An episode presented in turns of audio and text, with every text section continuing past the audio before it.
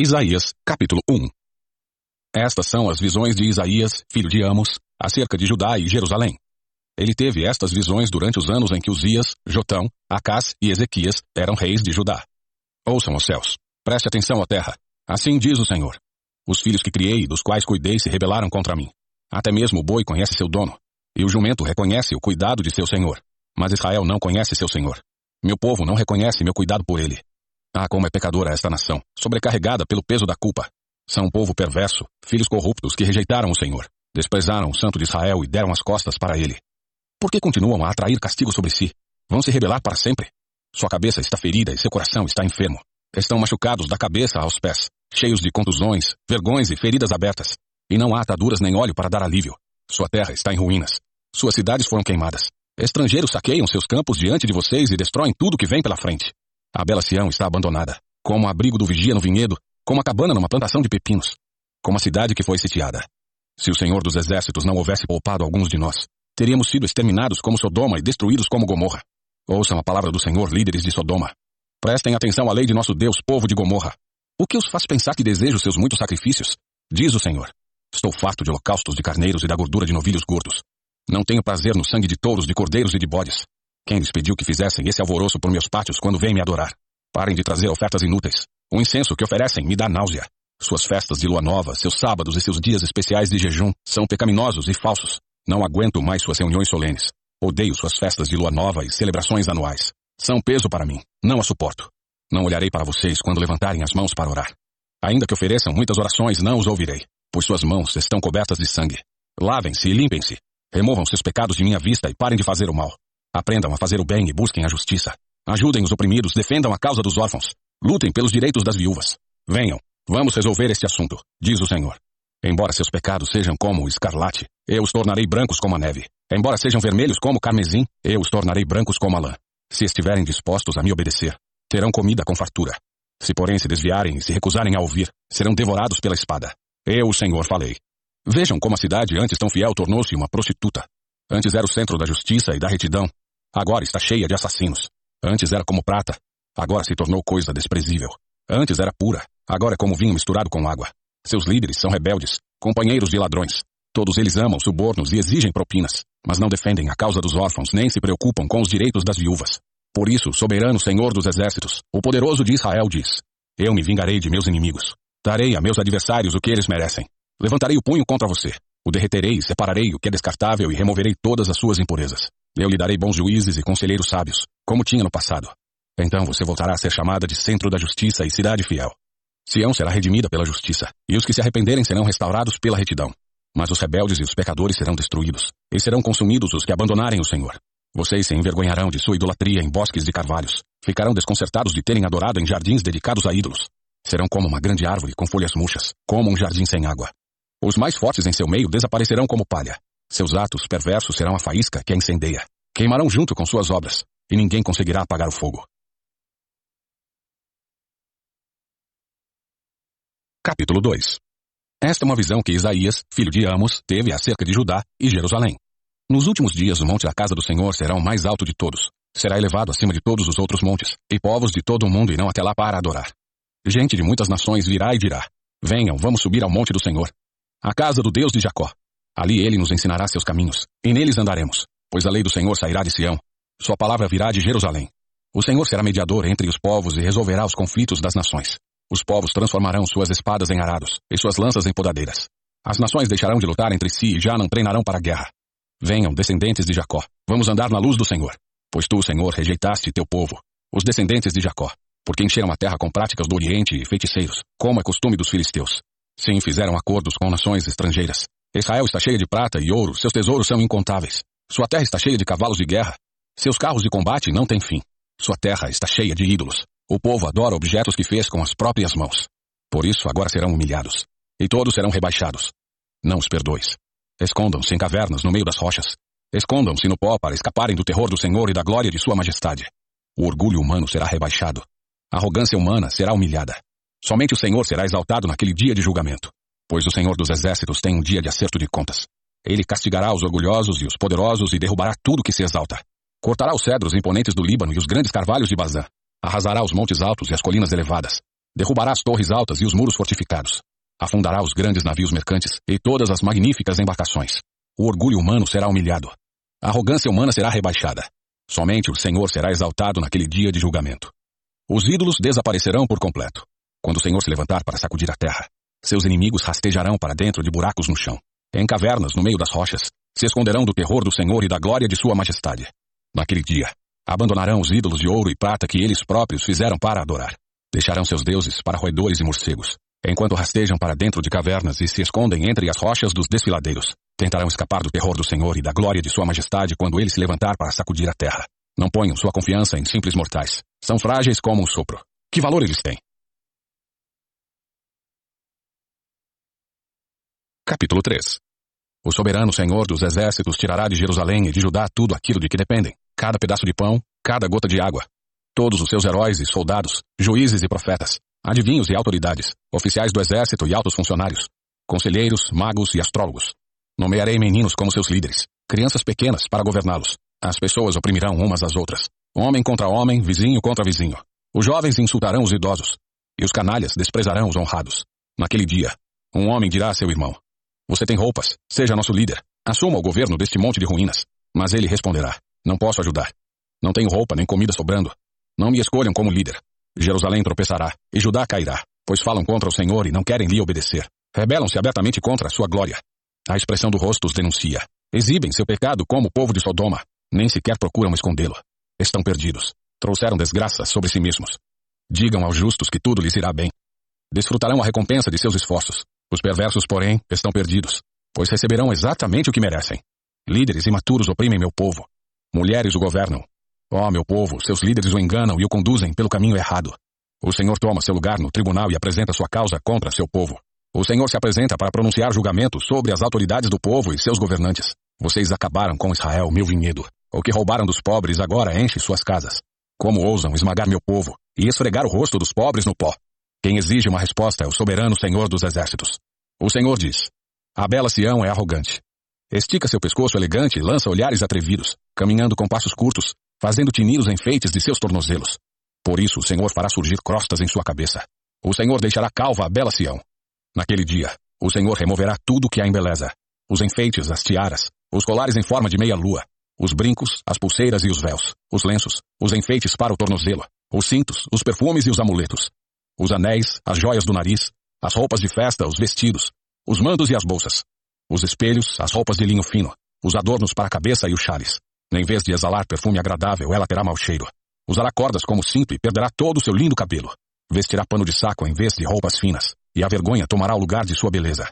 Os homens da cidade serão mortos à espada, e os guerreiros morrerão na batalha. Os portões de Sião chorarão e se lamentarão. A cidade será como uma mulher devastada, encolhida no chão. Capítulo 4 Naquele dia, restarão tão poucos homens que sete mulheres brigarão por um só e dirão: Deixe que todas nós nos casemos com você. Providenciaremos nossa comida e nossas roupas. Só queremos seu sobrenome, para que não zombem de nós. Naquele dia, porém, o renovo do Senhor será belo e glorioso. O fruto da terra será o orgulho e o esplendor de todos que sobreviverem em Israel. Todos que restarem em Sião serão povo santo. Aqueles que permanecerem em Jerusalém, que estiverem registrados entre os vivos. O Senhor lavará a imundície da bela Sião. Removerá de Jerusalém as manchas de sangue com o quente sopro de julgamento abrasador. Então o Senhor proverá sombra para o monte Sião, e todos se reunirão ali. Durante o dia proverá uma camada de nuvem e à noite de fumaça e fogo ardente, que cobrirá a terra gloriosa. Será abrigo contra o calor do dia e esconderijo contra tempestades e chuvas.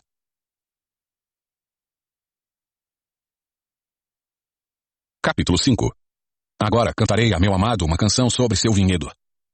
Meu amado tinha um vinhedo numa colina muito fértil. Ele arou a terra, tirou as pedras e plantou as melhores videiras. No meio do vinhedo construiu uma torre de vigia e junto às rochas fez um tanque de pensar. Então esperou pela colheita de uvas doces, mas o vinhedo só produziu uvas amargas. Agora, habitantes de Jerusalém e Judá, julguem entre mim e meu vinhedo. O que mais poderia ter feito por meu vinhedo que já não fiz? Porque quando esperava uvas doces, ele produziu uvas amargas. Agora lhes digo o que farei com meu vinhedo. Removerei suas cercas e deixarei que seja destruído. Derrubarei seus muros e deixarei que seja pisoteado. Farei dele um lugar desolado, onde as videiras não são podadas e a terra não é capinada. Um lugar cheio de espinhos e mato. Darei ordens às nuvens para que não derramem chuva sobre ele. A nação de Israel é o vinhedo do Senhor dos Exércitos. O povo de Judá é seu jardim agradável. Ele esperava colher justiça, mas encontrou opressão. Esperava colher retidão, mas ouviu gritos de angústia. Que aflição espera vocês que compram casas e mais casas, campos e mais campos, até não haver lugar para outros, e vocês se tornarem os únicos donos da terra. Mas eu ouvi o Senhor dos Exércitos fazer um juramento solene. Muitas casas ficarão desertas, até as belas mansões ficarão vazias. Um vinhedo de dez geiras não produzirá vinte litros de vinho. Dez cestos grandes de semente só produzirão um cesto de cereais. Que aflição espera os que se levantam cedo pela manhã para começar a beber, e passam a noite tomando vinho para ficar embriagados. Em suas festas sempre há vinho e belas músicas, de lira e harpa, tamborim e flauta, mas nunca pensam no Senhor. Não se dão conta do que ele faz. Por isso meu povo irá para o exílio num lugar distante, pois não me conhece. Os nobres morrerão de fome, e a multidão morrerá de sede. A sepultura saliva de ansiedade com a boca bem aberta. Os mais importantes e os mais simples, e toda a multidão embriagada serão devorados. A humanidade será abatida, o povo será rebaixado. Até os arrogantes baixarão o olhar em humilhação. O Senhor dos Exércitos, porém, será exaltado em sua justiça. A santidade de Deus será demonstrada em sua retidão. Naquele dia, os cordeiros encontrarão bons pastos. As ovelhas gordas e os cabritos comerão entre as ruínas. Que aflição espera os que arrastam sua perversidade com cordas feitas de mentiras, que arrastam atrás de si o pecado como quem puxa uma carroça. Zombam de Deus e dizem: Anda logo, toma uma providência. Queremos ver o que és capaz de fazer. Que o Santo de Israel realize seu plano, pois queremos saber o que é. Que aflição espera os que chamam o mal de bem e o bem de mal, a escuridão de luz e a luz de escuridão, o amargo de doce e o doce de amargo. Que aflição espera os que são sábios aos próprios olhos e pensam ter entendimento. Que aflição espera os que são heróis em tomar vinho e se gabam de quanta bebida conseguem ingerir. Aceitam subornos para deixar o perverso em liberdade e negam justiça ao inocente. Portanto, assim como o fogo consome a palha e o capim seco se desfaz com a chama, suas raízes apodrecerão e suas flores murcharão, pois rejeitaram a lei do Senhor dos Exércitos, desprezaram a palavra do Santo de Israel. Por isso a ira do Senhor se acende contra seu povo. Por isso ele levantou sua mão para esmagá-los. Os montes estremecem, e os cadáveres do povo estão espalhados pelas ruas como lixo.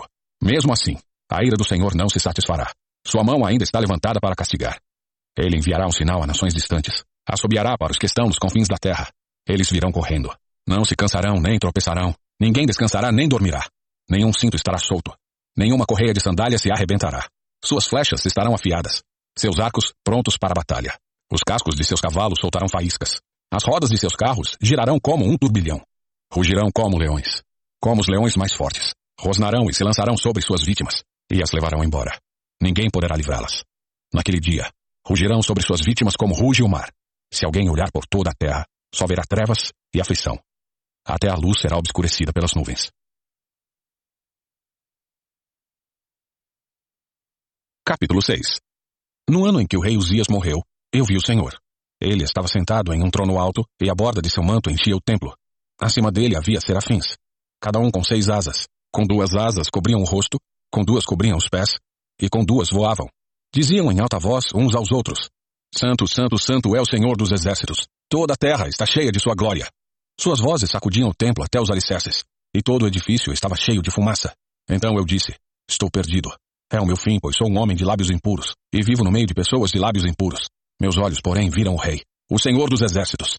Então um dos serafins voou em minha direção, trazendo uma brasa ardente que ele havia tirado do altar com uma tenaz. Tocou meus lábios com a brasa e disse: Veja, esta brasa tocou seus lábios. Sua culpa foi removida e seus pecados foram perdoados.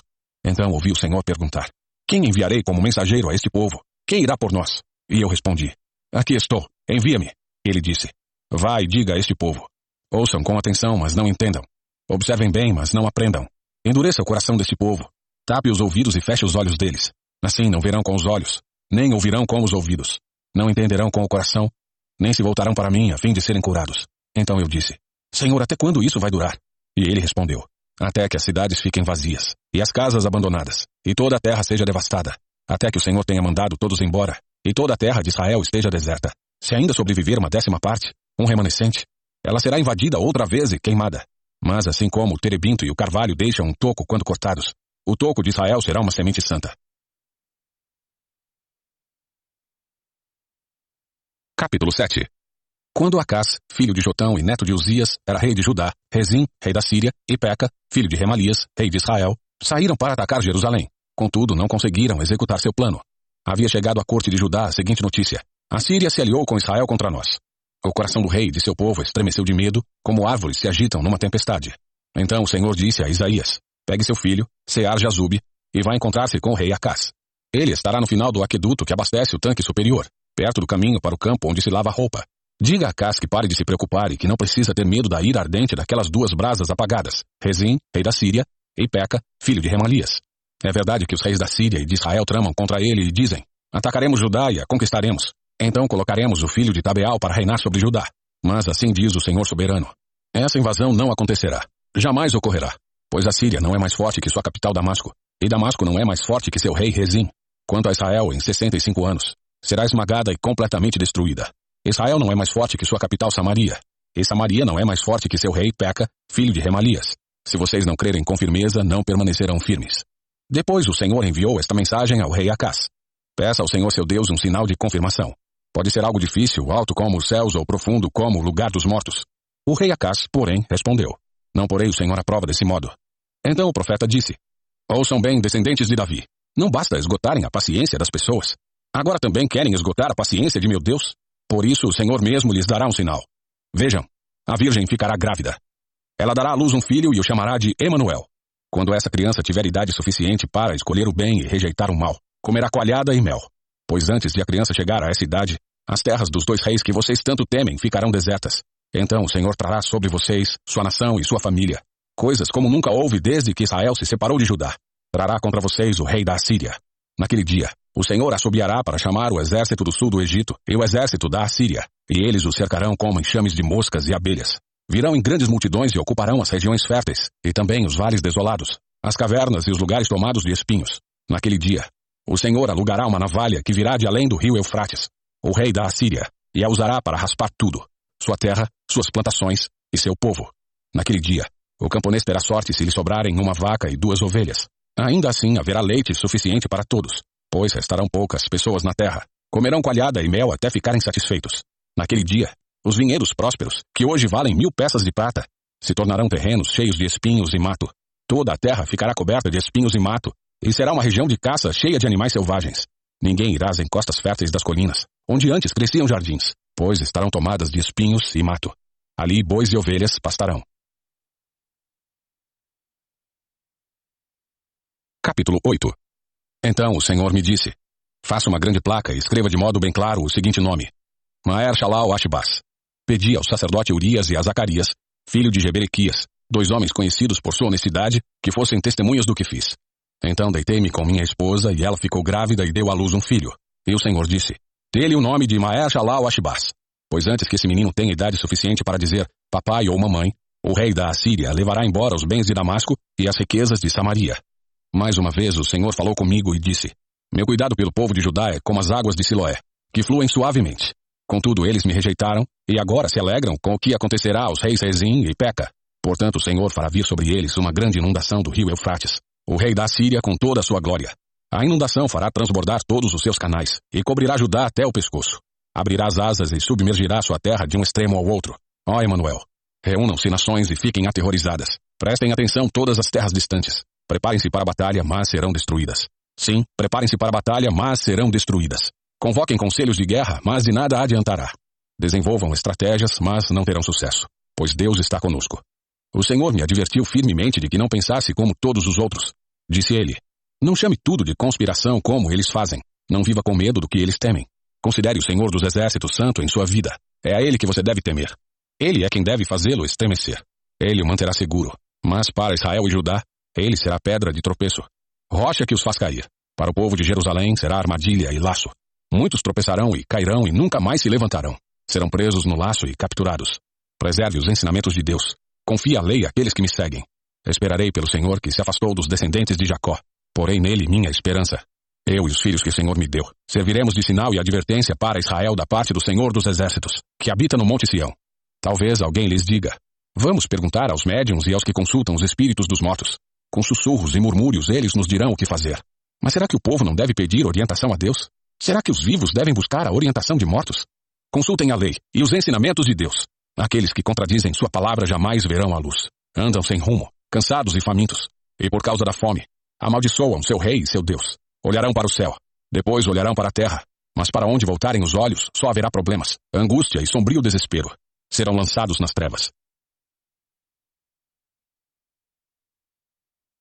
Capítulo 9 Esse tempo de escuridão e desespero, no entanto, não durará para sempre.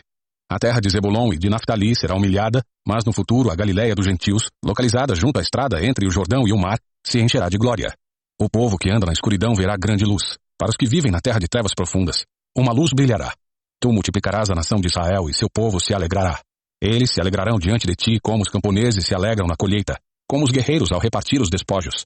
Pois tu quebrarás o jugo de escravidão que os oprimia, e levantarás o fardo que lhes pesava sobre os ombros. Quebrarás a vara do opressor, como fizeste ao destruir o exército de Midian. As botas dos guerreiros e os uniformes manchados de sangue das batalhas serão queimados. Servirão de lenha para o fogo. Pois um menino nos nasceu, um filho nos foi dado. O governo estará sobre seus ombros, e ele será chamado de Maravilhoso Conselheiro, Deus Poderoso, Pai Eterno e Príncipe da Paz. Seu governo e sua paz jamais terão fim. Reinará com imparcialidade e justiça no trono de Davi para todo o sempre. O zelo do Senhor dos Exércitos fará que isso aconteça. O Senhor se pronunciou contra Jacó, seu julgamento caiu sobre Israel. Os habitantes de Israel e de Samaria, que falaram com tanto orgulho e arrogância, logo ficaram sabendo. Disseram: No lugar dos tijolos quebrados de nossas ruínas, colocaremos pedras trabalhadas, e no lugar das figueiras bravas derrubadas, plantaremos cedros. O Senhor, porém, trará os inimigos de Rezim contra Israel e instigará seus adversários. Os sírios do leste e os filisteus do oeste mostrarão suas presas e devorarão Israel. Mesmo assim, a ira do Senhor não se satisfará. Sua mão ainda está levantada para castigar. Pois mesmo depois do castigo, o povo não se arrependerá, não buscará o Senhor dos exércitos. Portanto, em um só dia, o Senhor destruirá a cabeça e a cauda, o ramo da palmeira e o junco. Os líderes de Israel são a cabeça, os profetas mentirosos são a cauda. Pois esses líderes enganaram o povo e o conduziram pelo caminho da destruição. Por isso o Senhor não se agrada dos jovens, nem mostra compaixão pelas viúvas e pelos órfãos. Pois todos são hipócritas perversos, todos falam tolices. Mesmo assim, a ira do Senhor não se satisfará. Sua mão ainda está levantada para castigar. Essa maldade é como incêndio no matagal. Consome não apenas os espinhos e o mato, mas também queima os bosques e faz subir nuvens de fumaça. A terra ficará ressecada por causa da fúria do Senhor dos Exércitos. O povo servirá de lenha para o fogo, e ninguém poupará sequer seu irmão. Atacarão o vizinho à direita, mas continuarão com fome. Devorarão o vizinho à esquerda, mas não se saciarão. Por fim, comerão os próprios filhos. Manassés se alimentará de Efraim. Efraim se alimentará de Manassés. Ambos devorarão Judá. Mesmo assim, a ira do Senhor não se satisfará. Sua mão ainda está levantada para castigar.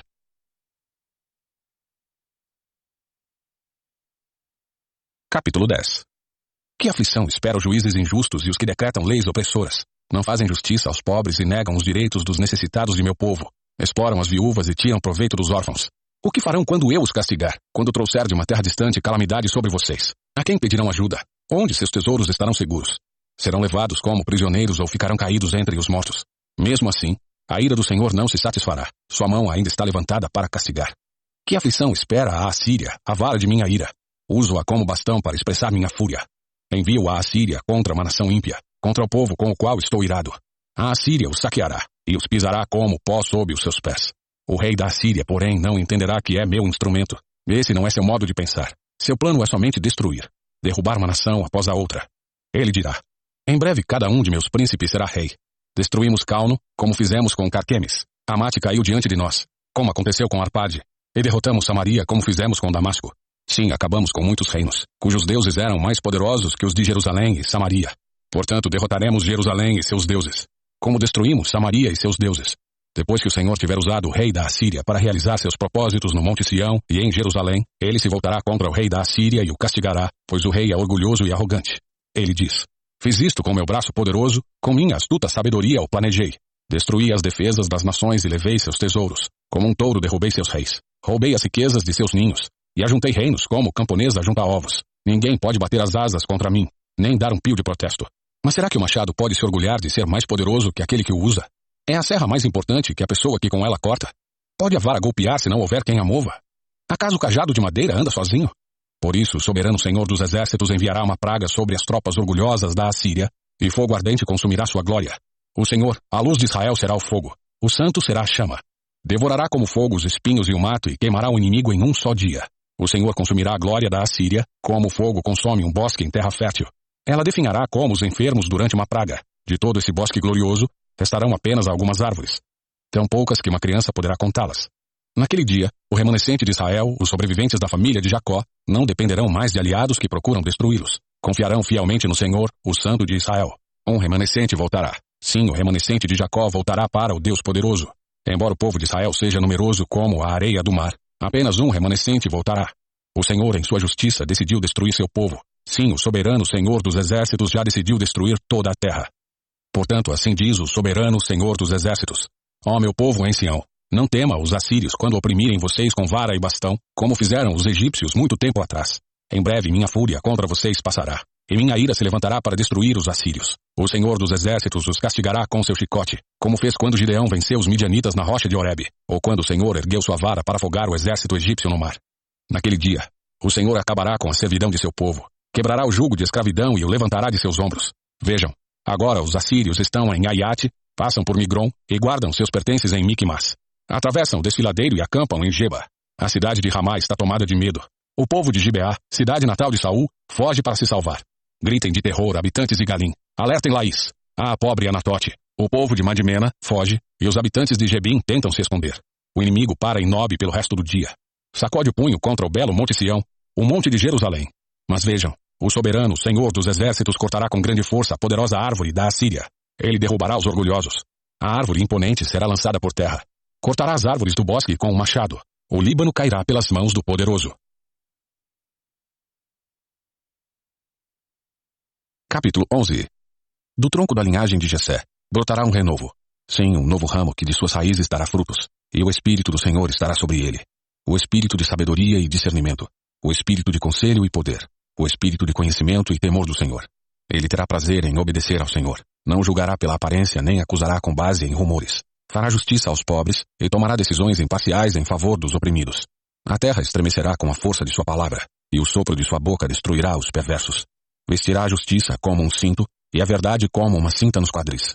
Naquele dia, o lobo viverá com o cordeiro, e o leopardo se deitará junto ao cabrito. O bezerro estará seguro perto do leão, e uma criança os guiará. A vaca pastará perto do urso, e seus filhotes descansarão juntos. O leão comerá capim como a vaca. O bebê brincará em segurança perto da toca da cobra. Sim, a criancinha colocará a mão num ninho de víboras. Em todo o meu santo monte. Não se fará mal nem haverá destruição, pois como as águas enchem o mar, a terra estará cheia de gente que conhece o Senhor. Naquele dia, o descendente de Jessé será uma bandeira de salvação para todo o mundo. As nações se reunirão junto a ele, e a terra onde ele habita será um lugar glorioso. Naquele dia, o Senhor estenderá a mão pela segunda vez, para trazer de volta o remanescente de seu povo, aqueles que restarem na Assíria e no norte do Egito, no sul do Egito, na Etiópia e em Elão, na Babilônia, em Amate e nas distantes terras costeiras. Levantará uma bandeira entre as nações, e reunirá os exilados de Israel.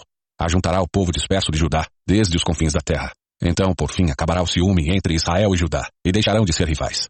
Unirão forças para vir sobre a Filístia no oeste. Juntos, atacarão e saquearão as nações do leste. Ocuparão as terras de Edom e Moabe. E Amon lhes obedecerá. O Senhor abrirá um caminho seco no golfo do Mar Vermelho. Moverá a mão sobre o rio Eufrates. E enviará um vento forte que o dividirá em sete riachos, para que possa ser atravessado a pé. Fará uma estrada para o remanescente de seu povo, o remanescente que virá da Assíria, como fez por Israel muito tempo atrás, quando o povo voltou do Egito. Capítulo 12 Naquele dia vocês cantarão: Eu te louvarei, ó Senhor. Estavas irado comigo, mas tua ira passou. Agora tu me consolas. Vejam, Deus veio me salvar. Confiarei nele e não terei medo. O Senhor Deus é minha força e meu cântico. Ele me deu vitória. Com alegria vocês beberão das fontes da salvação. Naquele dia cantarão: Deem graças ao Senhor. Louvem seu nome. Contem aos povos o que ele fez. Anunciem que seu nome é magnífico. Cantem ao Senhor, pois ele tem feito maravilhas. Tornem seu louvor conhecido em todo o mundo.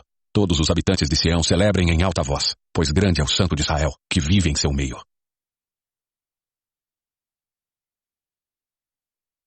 Capítulo 13 Isaías, filho de Amos, recebeu esta mensagem acerca da Babilônia. Levantem uma bandeira no topo descoberto de uma colina. Convoquem um exército contra a Babilônia. Quando eles entrarem nos palácios dos grandes e poderosos, acenem com a mão para encorajá-los. Eu, o Senhor, consagrei esses soldados. Sim, chamei guerreiros valentes para executar minha ira e eles se alegrarão quando eu for exaltado. Ouçam o barulho nos montes, escutem os grandes exércitos marchando. São ruídos e gritos de muitas nações. O Senhor dos Exércitos reuniu essas tropas. Vêm de países distantes. Dos mais longínquos horizontes. São as armas do Senhor para executar sua ira. Com elas, destruirá toda a terra. Gritem de terror. Pois o dia do Senhor chegou. O dia em que o Todo-Poderoso virá para destruir. Todo braço está paralisado de medo. Todo coração se derrete. Todos estão apavorados. São tomados de dores agudas de aflição, como as dores da mulher no parto. Apavorados, olham uns para os outros, com o rosto ardendo de medo. Vejam, o dia do Senhor está chegando, o dia terrível de sua fúria e ira ardente. A terra ficará desolada, e os pecadores serão destruídos. Os céus acima deles escurecerão, e as estrelas deixarão de brilhar. O sol estará escuro ao nascer, e a lua não iluminará. Eu, Senhor, castigarei o mundo por sua maldade, os perversos por seu pecado. Esmagarei a pretensão dos arrogantes, humilharei o orgulho dos poderosos. Tornarei as pessoas mais escassas que o ouro, mais raras que o ouro puro de Ofir. Pois sacudirei os céus, a terra se moverá de seu lugar, quando o Senhor dos Exércitos mostrar sua fúria, no dia de sua ira ardente. Todos na Babilônia correrão como uma gazela perseguida, como ovelhas, sem pastor. Tentarão encontrar seu povo e fugir para sua terra. Quem for capturado será morto, atravessado com a espada. Suas crianças serão massacradas diante de seus olhos, suas casas serão saqueadas e suas esposas violentadas. Vejam, instigarei o reino da Média contra a Babilônia. Não se poderá comprá-lo com prata, nem suborná-lo com ouro. Matarão jovens com flechas. Não terão misericórdia dos bebês indefesos, nem compaixão das crianças. A Babilônia, o mais glorioso dos reinos, o esplendor e o orgulho dos caldeus, será devastada como Sodoma e Gomorra, quando Deus as destruiu. A Babilônia jamais voltará a ser habitada. Permanecerá vazia geração após geração. Nômades não acamparão ali. Pastores não levarão suas ovelhas para passar a noite. Animais do deserto habitarão na cidade arruinada. Criaturas uivantes rondarão as casas. Corujas viverão entre as ruínas. Podes selvagens ali saltarão. Hienas ruivarão nas fortalezas. Chacais farão tocas nos palácios luxuosos. Os dias da Babilônia estão contados. Logo chegará a hora de sua destruição. Capítulo 14 O Senhor, porém, terá misericórdia dos descendentes de Jacó. Mais uma vez, escolherá Israel para ser seu povo. Ele os trará de volta e os estabelecerá em sua própria terra. Gente de muitas nações virá. Se juntará a eles ali e se unirá ao povo de Israel. As nações do mundo ajudarão o povo de Israel a retornar, e aqueles que vierem morar na terra do Senhor os servirão. Os que conquistaram Israel serão conquistados, e Israel dominará seus opressores. Naquele dia, quando o Senhor der a seu povo descanso da tristeza, do medo e da terrível escravidão a que foram submetidos, vocês zombarão do rei da Babilônia e dirão: O homem poderoso foi destruído. Acabou sua insolência. O Senhor esmagou seu poder perverso e derrubou seu reino de maldade. Você feriu o povo com incontáveis golpes de fúria. Cheio de ira, dominou as nações com tirania implacável. Mas, por fim, a terra descansa tranquila. Agora pode voltar a cantar. Até as árvores do bosque, os ciprestes e os cedros do Líbano entoam esta alegre canção. Agora que você foi derrubado, ninguém virá nos derrubar. O lugar dos mortos se empolga com a sua chegada. Líderes e reis mortos há muito tempo se levantam para vê-lo. A uma só voz eles clamam. Agora você é tão fraco quanto nós. Seu orgulho foi enterrado com você. O som da harpa em seu palácio cessou. Agora larvas são seu lençol, e vermes sua coberta. Como você caiu dos céus, ó estrela brilhante. Filho da alvorada. Foi lançado à terra, você que destruía as nações. Pois dizia consigo, subirei aos céus, e colocarei meu trono acima das estrelas de Deus. Dominarei no monte dos deuses, nos lugares distantes do norte. Subirei aos mais altos céus e serei como o Altíssimo. Em vez disso, será lançado ao lugar dos mortos, ao mais profundo abismo. Todos olharão para você e perguntarão: É esse o homem que fazia a terra tremer e abalava os reinos do mundo? É esse o rei que destruiu a terra e a transformou em deserto? É ele que arrasava as grandes cidades e não tinha misericórdia de seus prisioneiros? Os reis das nações foram sepultados em glória majestosa, cada um em seu túmulo. Mas você será lançado fora de sua sepultura, como um galho inútil. Como um cadáver pisoteado, será jogado numa vala comum, com os que foram mortos na batalha. Descerá ao abismo, e não terá um sepultamento digno, pois destruiu sua nação e massacrou seu povo. Os descendentes de alguém tão perverso nunca mais receberão honras. Matem os filhos desse homem, que morram por causa dos pecados do pai, para que não se levantem a fim de conquistar a terra e encher o mundo com suas cidades. Assim diz o Senhor dos Exércitos. Eu mesmo me levantei contra a Babilônia. Destruirei seus filhos e os filhos de seus filhos, diz o Senhor. Transformarei a Babilônia em lugar para corujas, cheio de pântanos e brejos. Varrerei a terra com a vassoura da destruição. Eu, o Senhor dos Exércitos, falei. O Senhor dos Exércitos jurou. Tudo acontecerá como planejei. Será conforme decidi. Derrubarei os assírios quando estiverem em Israel, e os pisotearei em meus montes. Meu povo não será mais seu escravo, nem se curvará sob o peso de suas cargas. Tenho um plano para toda a terra. Minha mão está sobre todas as nações. O Senhor dos Exércitos falou. Quem pode mudar seus planos? Quando levanta sua mão, quem pode detê-la? Recebi esta mensagem no ano em que o rei Acás morreu. Não se alegrem, filisteus, por estar morto o rei que os feriu. Pois dessa cobra nascerá outra mais venenosa, uma serpente terrível e abrasadora. Alimentarei os pobres em meus pastos, e os necessitados se deitarão em paz. Quanto a vocês, eu os matarei de fome, e destruirei os poucos que restarem. Lamentem junto aos portões. Chorem alto nas cidades. Derretam-se de medo, filisteus. Um exército poderoso vem do norte como fumaça. Cada soldado avança depressa, ansioso para lutar. Que diremos aos mensageiros filisteus? Digam-lhes: O Senhor reconstruiu Sião. Dentro de seus muros, seu povo oprimido encontrará refúgio.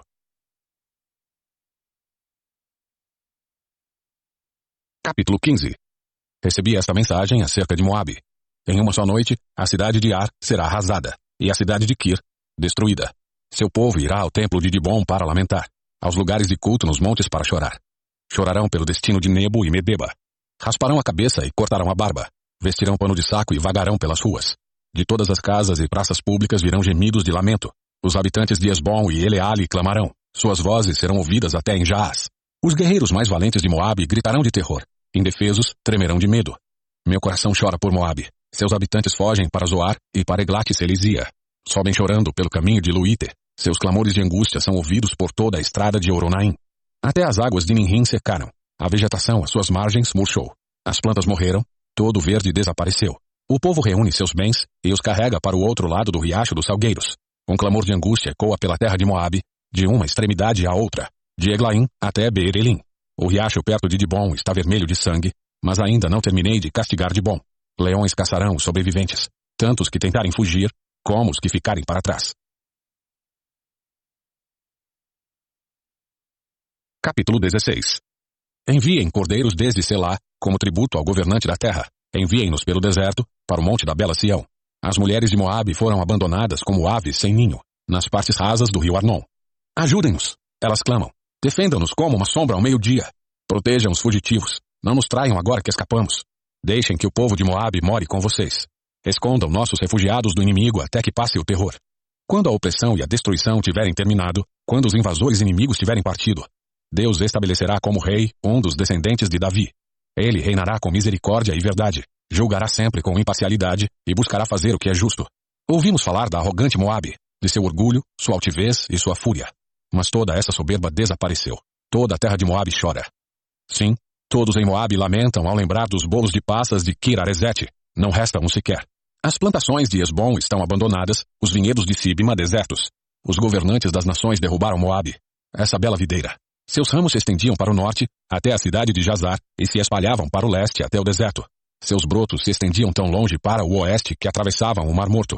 Por isso, agora choro por Jazar e pelos vinhedos de Sibima. Minhas lágrimas correrão por Esbom e por Eleale. Não há mais gritos de alegria por seus frutos de verão e suas colheitas. Encerrou-se a alegria. Acabou-se a celebração pela colheita. Já não haverá cânticos nos vinhedos, nem gritos de exultação. Ninguém pisará as uvas nos tanques de prensar. Acabei com toda a alegria de suas colheitas.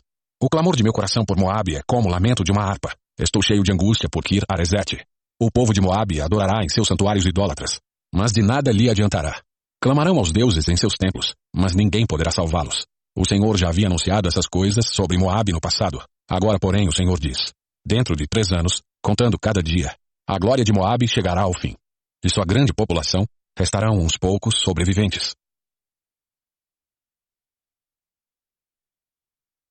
Capítulo 17 Recebi esta mensagem acerca de Damasco. Vejam, a cidade de Damasco desaparecerá. Ela se tornará um monte de ruínas. As cidades de Aroer ficarão desertas. Rebanhos pastarão nas ruas e ali se deitarão, sem que ninguém os espante. As cidades fortificadas de Israel também serão destruídas, e acabará o poder do reino de Damasco. Tudo que restar da Síria terá o mesmo destino da glória de Israel, declara o Senhor dos Exércitos. Naquele dia, a glória de Israel perderá seu brilho. Seu corpo robusto definhará. A terra toda parecerá um campo de cereais depois que os ceifeiros colheram as espigas. Ficará desolada como os campos no vale de Refaim depois da colheita. Restarão apenas uns poucos de seu povo, como as azeitonas que sobram quando a árvore é sacudida. Apenas duas ou três restam nos galhos mais altos. Quatro ou cinco aqui e ali em seus ramos, declara o Senhor, o Deus de Israel. Naquele dia, enfim, as pessoas olharão para seu Criador e voltarão os olhos para o Santo de Israel. Não buscarão mais a ajuda de seus ídolos, nem adorarão aquilo que suas próprias mãos fizeram. Já não se curvarão para seus postes de Azerá, nem adorarão nos santuários idólatras que construíram. Suas maiores cidades ficarão como um bosque desabitado, como a terra que os heveus e os amorreus abandonaram quando os israelitas vieram para cá tanto tempo atrás. Tudo ficará desolado. Pois você se afastou do Deus que o salva, se esqueceu da rocha que o protege. Por isso pode até plantar as melhores videiras e importar as mudas mais caras. Pode ser que elas brotem no dia em que as puser na terra. Pode ser que floresçam na manhã em que as plantar. Mas você jamais colherá delas uma uva sequer. Sua colheita será apenas tristeza e dor contínua. Ouça, as tropas de muitas nações rugem como ruge o mar. Escute o estrondo dos exércitos que avançam como ondas estrondosas.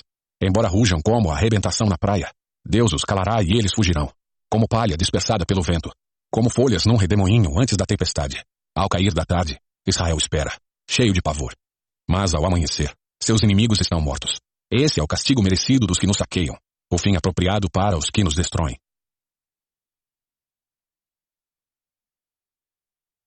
Capítulo 18 Que aflição espera você, Etiópia? Terra de velas tremulantes junto à nascente do Nilo, que envia embaixadores pelo rio em rápidas embarcações. Vão, velozes mensageiros, levem a mensagem a um povo alto de pele lisa, temido em toda parte por suas conquistas e destruição, cuja terra é dividida por rios. Todos vocês, povos do mundo, todos os habitantes da terra, olhem quando eu erguer sobre o monte minha bandeira de guerra.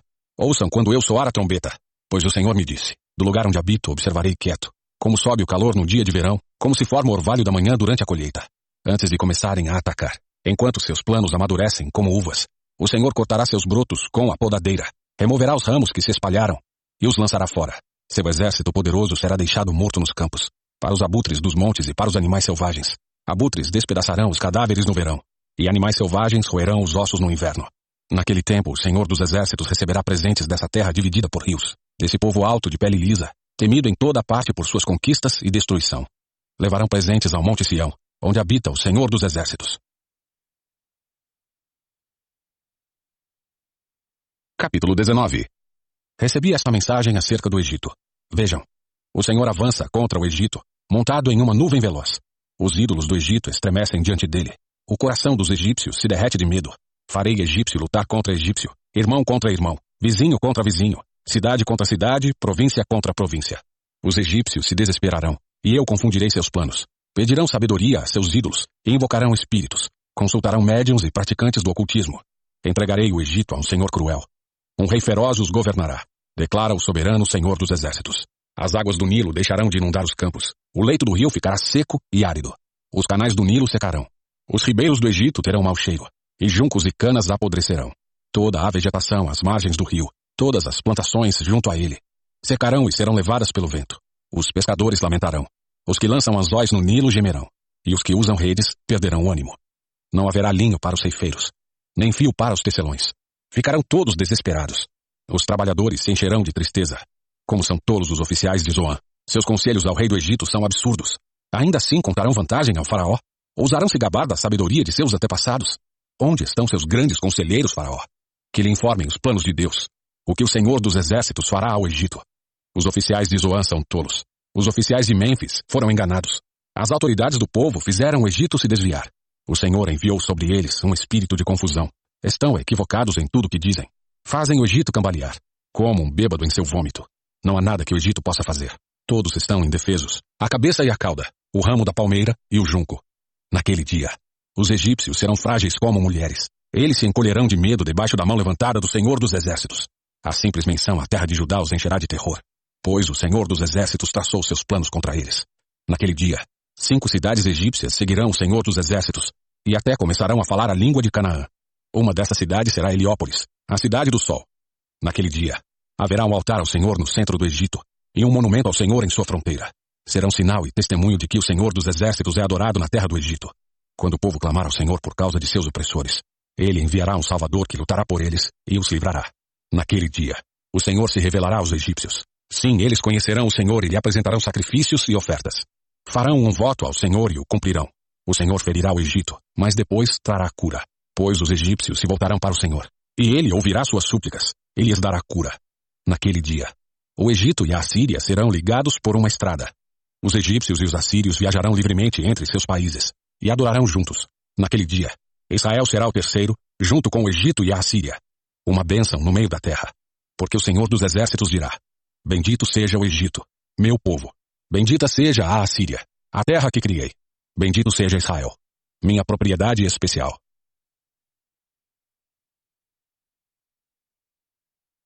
Capítulo 20 No ano em que Sargon, rei da Síria, enviou seu comandante em chefe para conquistar a cidade de Asdod, na Filístia, o Senhor disse a Isaías, filho de Amos, Tire o pano de saco que você está vestindo e as sandálias que está calçando.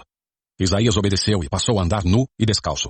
Então o Senhor disse, Meu servo Isaías andou nu e descalço durante três anos, como sinal e advertência das dificuldades terríveis que trarei sobre o Egito e a Etiópia. O rei da Síria levará como prisioneiros os egípcios e os etíopes, tanto jovens como velhos. Ele os fará andar nus e descalços, com as nádegas descobertas, para a vergonha do Egito. Então os filisteus entrarão em pânico, pois contavam com o poder da Etiópia e se gabavam de seus aliados no Egito. Dirão: Se isso aconteceu com aqueles que eram nossa esperança de socorro, o que será de nós? Confiávamos que eles nos protegeriam do rei da Síria. Capítulo 21 Recebi esta mensagem acerca da Babilônia, o deserto junto ao mar. O desastre se aproxima, vindo do deserto, como um vendaval impetuoso que chega do Negueb. Tenho uma visão assustadora. Vejo o traidor trair, o destruidor destruir. Prossigam elamitas e medos. Ataquem e cerquem as cidades. Porei fim a todos os gemidos que ela causou. Sinto pontadas intensas no estômago. Sou tomado de dores agudas, como as dores da mulher em trabalho de parto. Desfaleço quando ouço o que Deus planeja fazer. Não consigo olhar de tanto medo. Minha mente está confusa e meu coração dispara. Desejava que a noite chegasse, mas agora a escuridão me aterroriza. Eles preparam um grande banquete. Estendem tapetes para que os convidados se sentem. Todos comem e bebem. Rápido, levantem-se. Peguem seus escudos e preparem-se para a batalha. Enquanto isso, o Senhor me disse: Coloque um vigia no muro da cidade. Ele deve anunciar em alta voz o que vê. Deve ficar atento a carros de guerra puxados por pares de cavalos e a cavaleiros montados em jumentos e em camelos. Que o vigia permaneça bem alerta. Então o vigia gritou: Meu senhor, todos os dias fico na torre de vigia. Todas as noites permaneço em meu posto. Agora veja, finalmente. Aí vem um homem num carro de guerra, com um par de cavalos. Então o vigia disse: Ela caiu! A Babilônia caiu! Todos os ídolos da Babilônia estão despedaçados no chão. Ó oh, meu povo moído e peneirado! Eu lhes anunciei tudo que o Senhor dos Exércitos disse. Tudo que o Deus de Israel me falou. Recebi esta mensagem acerca de Edom. Alguém em Edom grita para mim: Guarda, Quanto falta para amanhecer? Quando terminará a noite? O guarda responde. O amanhecer está próximo, mas logo a noite voltará. Se quiser perguntar de novo, volte e pergunte. Recebi esta mensagem acerca da Arábia. Ó caravanas de Dedã, escondam-se nos bosques da Arábia. Ó habitantes de Temã, tragam água para essa gente sedenta, alimento para esses refugiados exaustos. Fugiram da espada. Da espada desembainhada, do arco preparado e dos terrores da batalha. O Senhor me disse, dentro de um ano, contando cada dia, Toda a glória de Kedar chegará ao fim. Somente alguns de seus arqueiros valentes sobreviverão. Eu, o Senhor, o Deus de Israel, falei. Capítulo 22 Recebi esta mensagem acerca de Jerusalém, o Vale da Visão. O que está acontecendo? Por que todos correm para os terraços? A cidade inteira está em grande agitação. O que vejo nesta cidade festiva? Há cadáveres por toda parte. Não morreram pela espada nem na batalha. Todos os seus líderes fugiram. Renderam-se sem resistir. O povo tentou escapar, mas também foi capturado. Por isso eu disse: Deixem-me chorar em paz. Não tentem me consolar. Deixem-me chorar por meu povo, enquanto vejo sua destruição. Que dia de grande aflição! Que dia de confusão e terror, enviado pelo soberano Senhor dos Exércitos sobre o Vale da Visão. Os muros de Jerusalém foram derrubados. Lamentos ressoam das encostas dos montes. Os elamitas são arqueiros, com seus carros e cavaleiros. Os homens de Kir levantam os escudos. Carros de guerra enchem seus lindos vales. Cavaleiros atacam seus portões. As defesas de Judá foram removidas. Vocês correm ao arsenal para pegar suas armas. Inspecionam as brechas nos muros de Jerusalém. Guardam água no tanque inferior. Examinam as casas e derrubam algumas. Usam suas pedras para reforçar os muros. Entre os muros da cidade constroem um reservatório para guardar a água do tanque velho. Em nenhum momento pedem ajuda àquele que fez tudo isso. Não levam em conta aquele que há muito planejou essas coisas. Naquele dia, o soberano Senhor dos Exércitos os chamou para que chorassem e lamentassem. Disse-lhes que raspassem a cabeça e vestissem pano de saco. Em vez disso, vocês dançam e brincam, abatem gado e matam ovelhas, comem carne e bebem vinho. Dizem, comamos e bebamos porque amanhã morreremos. O Senhor dos Exércitos me revelou o seguinte: até o dia em que vocês morrerem, esse terrível pecado não será perdoado. Eu, o soberano Senhor dos Exércitos, falei. O soberano Senhor dos Exércitos me disse: confronte Sebna, administrador do palácio, e transmita-lhe esta mensagem. Quem você pensa que é? E o que está fazendo aqui? construindo uma bela sepultura para si, um monumento no alto da rocha, pois o Senhor está prestes a lançá-lo para longe.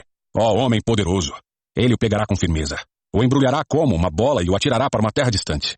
Você morrerá naquele lugar, e seus gloriosos carros de guerra lá ficarão. Você é uma vergonha para seu senhor. Sim, eu expulsarei de seu cargo, diz o Senhor. Eu o removerei de sua posição. Então chamarei meu servo Eliakim, filho de Ilquias, para ocupar seu lugar. Vestirei Eliakim com as roupas oficiais que você usava, e lhe darei seu título e autoridade. Ele será como um pai para o povo de Jerusalém e de Judá. Darei a ele a chave da casa de Davi, o cargo mais elevado da corte. Quando ele abrir portas, ninguém poderá fechá-las. Quando fechar portas, ninguém poderá abri-las. Trará honra ao nome de seus familiares, pois o colocarei firmemente no lugar, como um prego na parede. A família toda dependerá dele, e ele honrará até o membro mais humilde de sua casa.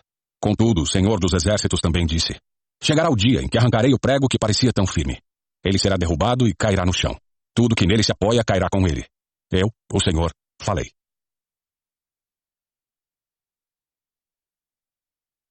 Capítulo 23 Recebi esta mensagem acerca de Tiro.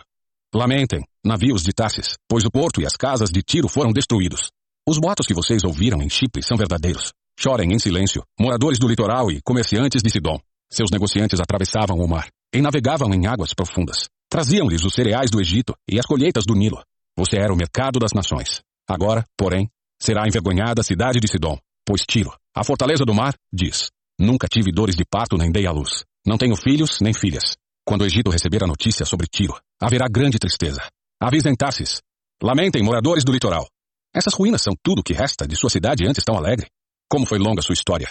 Quantos colonizadores enviaram para lugares distantes? Quem trouxe essa calamidade sobre Tiro, a grande fundadora de reinos? Seus comerciantes eram todos príncipes. Seus negociantes eram os nobres da terra.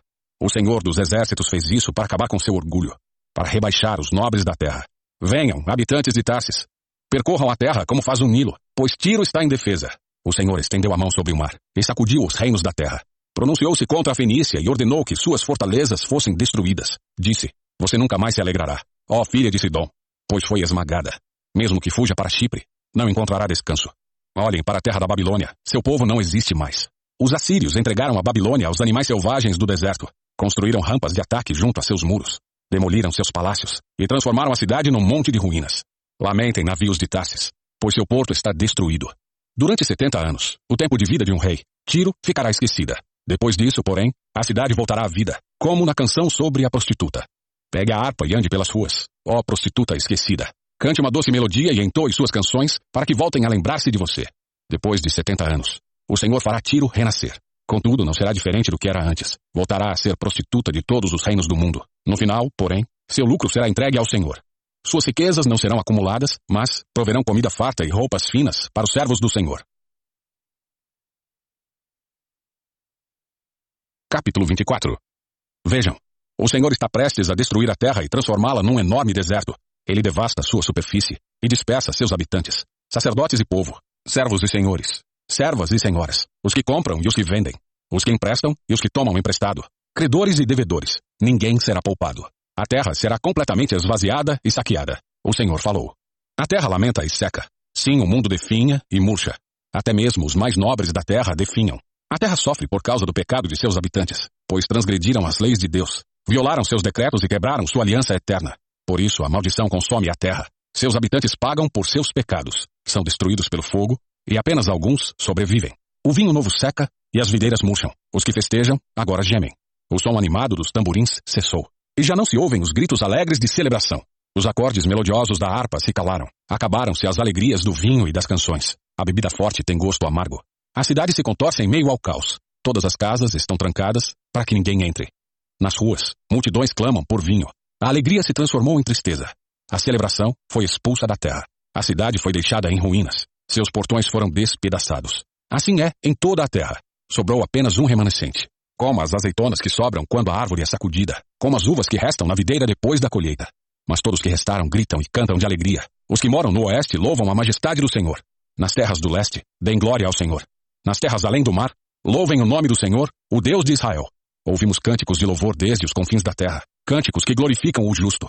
Meu coração, porém, está pesado de angústia. Chorem por mim, pois desfaleço. O engano ainda prevalece. A traição por toda parte. Terror, armadilhas e laços esperam por vocês, habitantes da terra. Os que fogem apavorados cairão numa armadilha. Os que escaparem da armadilha serão pegos num laço. Destruição cai dos céus como chuva. Os alicerces da terra estremecem. A terra se despedaçou. Está totalmente destruída e é sacudida com violência. A terra cambaleia como um bêbado. Estremece como uma tenda na tempestade.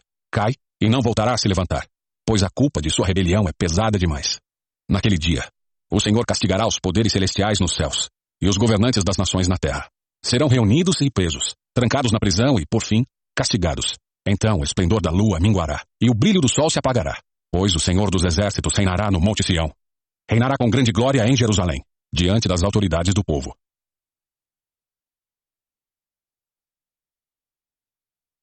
Capítulo 25 Ó Senhor, honrarei e louvarei teu nome, pois és meu Deus. Fazes coisas maravilhosas. Tu as planejaste há muito tempo e agora as realizaste. Transformas cidades poderosas em montes de ruínas. Cidades com muros fortes se tornam escombros. Belos palácios em terras distantes são destruídos e jamais serão reconstruídos. Por isso nações fortes declararão tua glória. Povos cruéis te temerão. Mas tu, Senhor, és fortaleza para os pobres, torre de refúgio para os necessitados em sua angústia.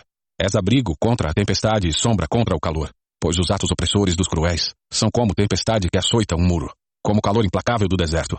Tu, porém, calas o rugido das nações estrangeiras. Como a sombra de uma nuvem diminui o calor implacável, assim os cânticos de soberba dos cruéis são silenciados. Em Jerusalém, o Senhor dos Exércitos oferecerá um grande banquete para todos os povos do mundo. Será um banquete delicioso, com vinho puro e envelhecido e carne da melhor qualidade. Ali removerá a nuvem de tristeza, a sombra escura que cobre toda a terra. Ele engolirá a morte para sempre. O Senhor soberano enxugará todas as lágrimas. Removerá para sempre todo o insulto contra sua terra e seu povo. O Senhor falou. Naquele dia, o povo dirá: Este é nosso Deus. Confiamos nele, e ele nos salvou. Este é o Senhor em quem confiamos. Alegremos-nos em seu livramento, pois a mão do Senhor descansará sobre Jerusalém.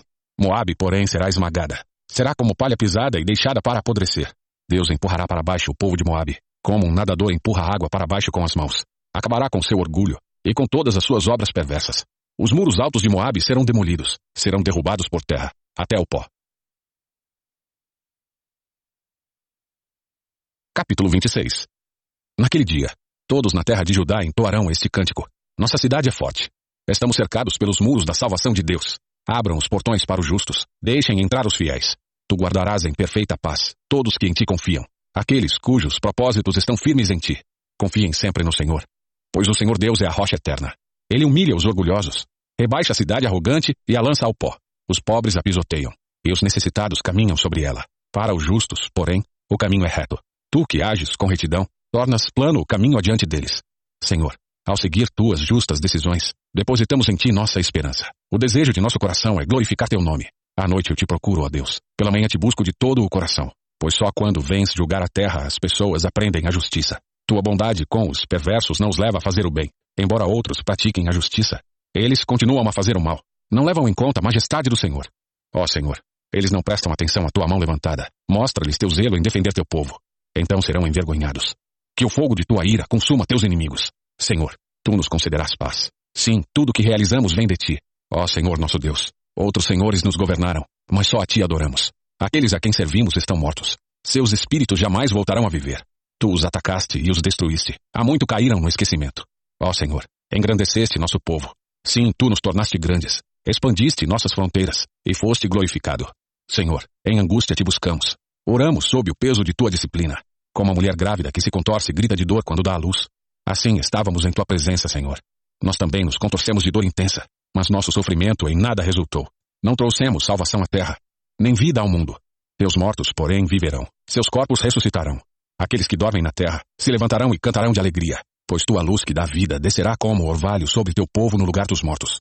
Vá para casa, meu povo, e tranque as portas. Esconda-se por um breve tempo, até que tenha passado a ira do Senhor. Vejam, o Senhor vem dos céus para castigar os habitantes da terra por seus pecados.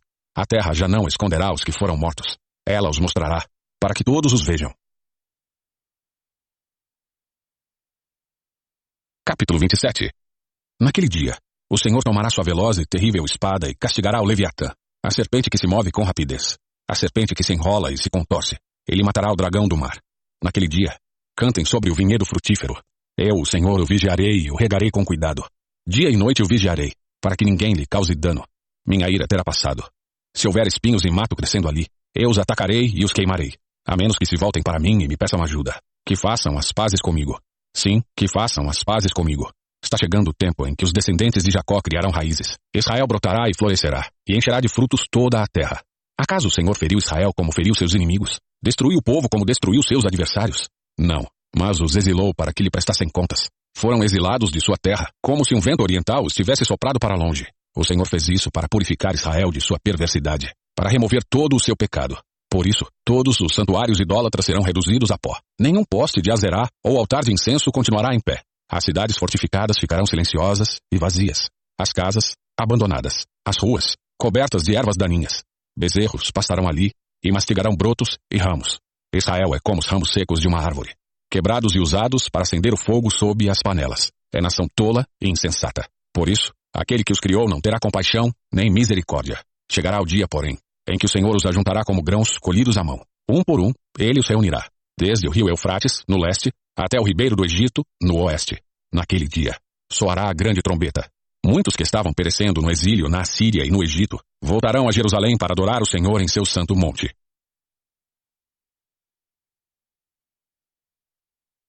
Capítulo 28 Que aflição espera a orgulhosa cidade de Samaria?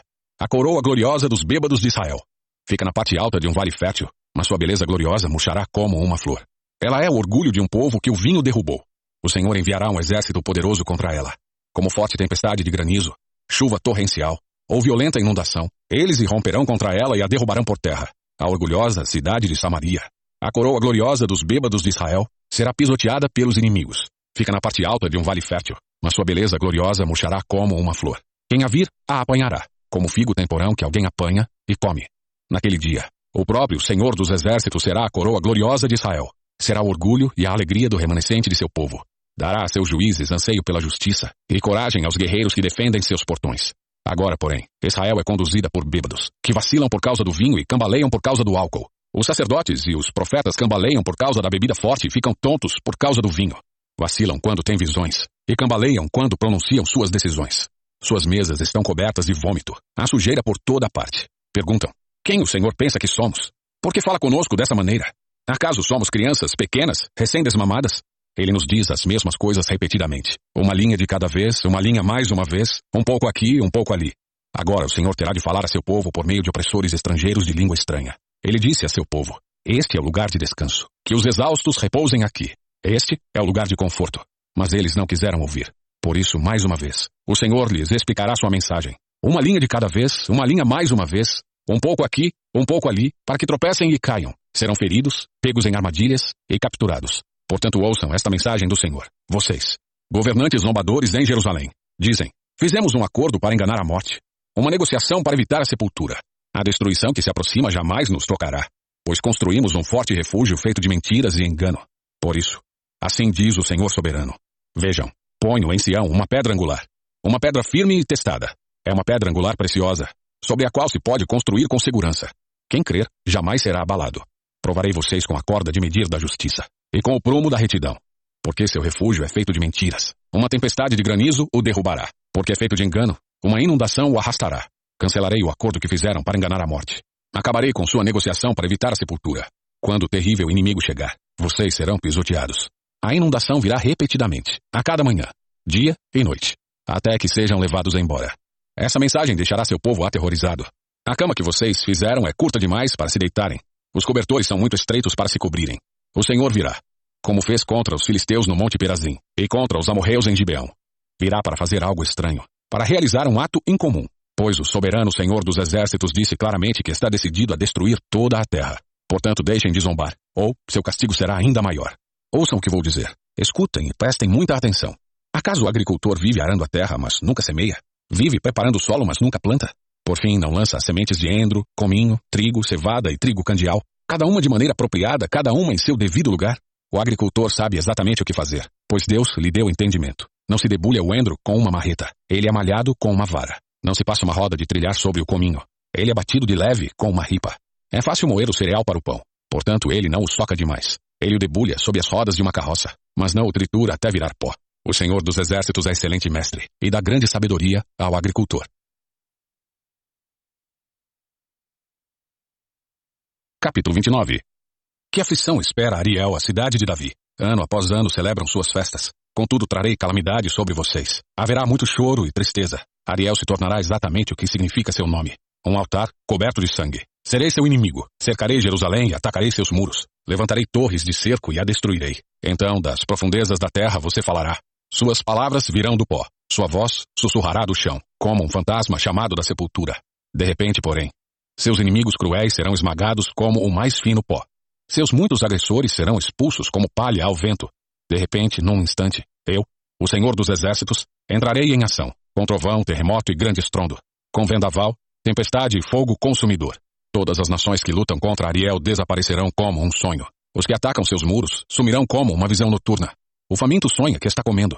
mas ao acordar ainda sente fome. O sedento sonha que está bebendo, mas ao amanhecer ainda sente sede. Assim será com seus muitos inimigos, aqueles que atacam o Monte Sião. Estão espantados? Não acreditam? Continuem cegos se quiserem. Estão entorpecidos, mas não é pelo vinho. Cambaleiam, mas não é por bebida forte. É porque o Senhor derramou sobre vocês um espírito de sono profundo. Fechou os olhos de seus profetas e videntes. Para eles, todos os acontecimentos futuros desta visão são um livro selado. Quando você o entregar aos que sabem ler, dirão: Não podemos ler, pois está selado. Quando o entregar aos que não sabem ler, dirão: Não sabemos ler. Portanto, o Senhor diz: Este povo fala que me pertence. Honra-me com os lábios, mas o coração está longe de mim. A adoração que me prestam não passa de regras ensinadas por homens. Por isso, mais uma vez, deixarei este povo maravilhado, com obras maravilhosas. A sabedoria dos sábios passará, e a inteligência dos inteligentes desaparecerá. Que aflição espera os que procuram esconder seus planos do Senhor, que realizam seus atos perversos na escuridão. Dizem: O Senhor não nos vê, não sabe o que se passa. Como são tolos. Ele é o oleiro, e certamente é maior que vocês o barro. Pode o objeto criado dizer sobre aquele que o criou: Ele não me fez? Pode o vaso dizer: O oleiro não sabe o que faz? Logo, em pouco tempo, os bosques do Líbano se tornarão campo fértil, e o campo fértil produzirá colheitas fartas. Naquele dia, os surdos ouvirão as palavras lidas de um livro, e os cegos verão no meio da escuridão e das trevas. Os humildes ficarão cheios de alegria do Senhor, e os pobres exultarão no Santo de Israel. O opressor já não existirá, o arrogante desaparecerá, e os que tramam o mal serão destruídos. Os que condenam os inocentes com testemunhos falsos desaparecerão. O mesmo acontecerá aos que trapaceiam para perverter a justiça, e contam mentiras para destruir os inocentes. Por isso o Senhor que resgatou Abraão diz ao povo de Israel: Meu povo não será mais envergonhado nem ficará pálido de medo, quando virem seus muitos filhos, e todas as bênçãos que lhes dei, reconhecerão a santidade do santo de Jacó, e temerão o Deus de Israel. Os que se desviam terão discernimento, e os que se queixam aceitarão instrução.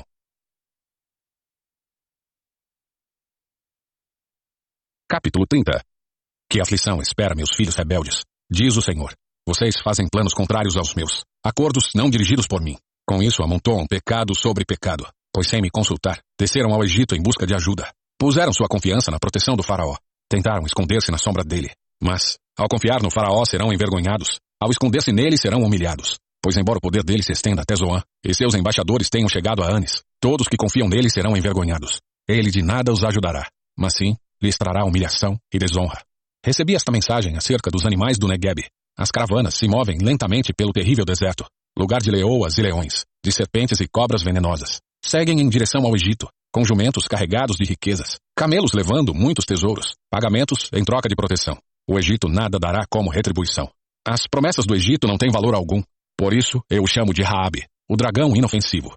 Agora vai e escreva estas palavras. Registre-as num livro. Elas permanecerão até o fim dos tempos como testemunha de que esse povo é rebelde e teimoso e se recusa a ouvir a lei do Senhor.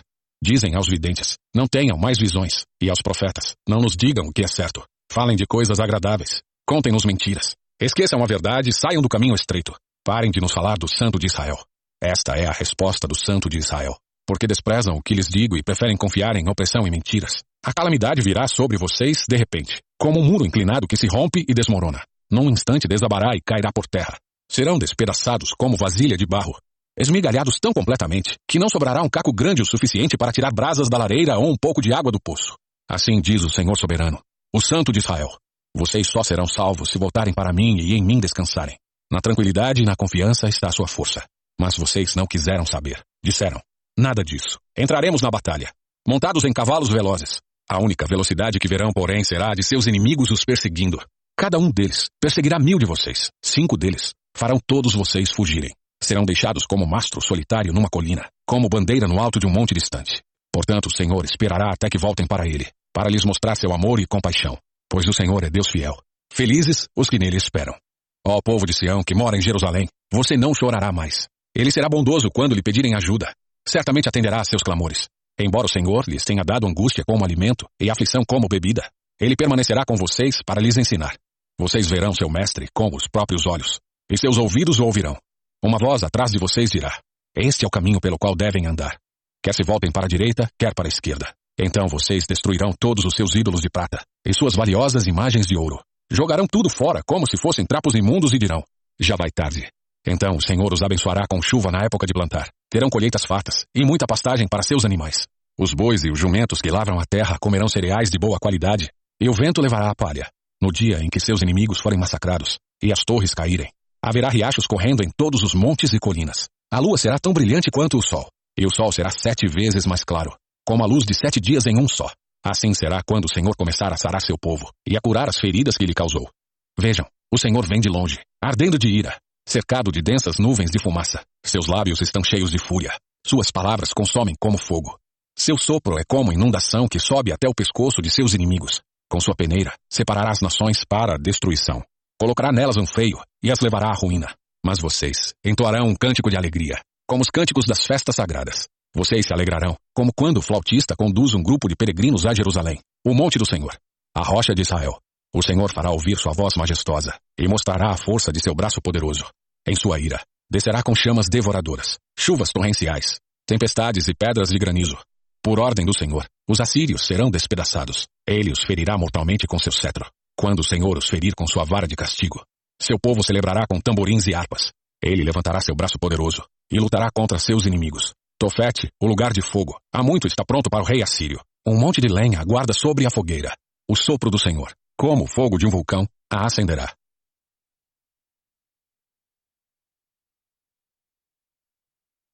Capítulo 31 Que aflição espera os que buscam a ajuda do Egito, que confiam em seus cavalos, carros e cavaleiros, e dependem da força de exércitos humanos, em vez de olhar para o Senhor, o Santo de Israel.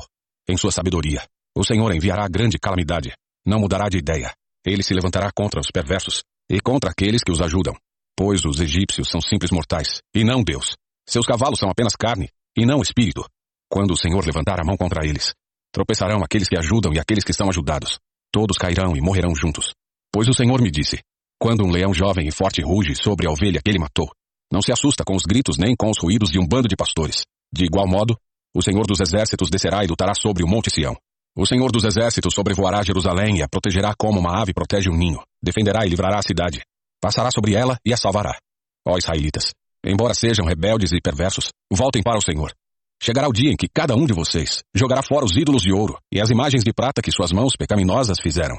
Os assírios serão destruídos, mas não por espadas de homens. A espada de Deus os ferirá. Entrarão em pânico e fugirão.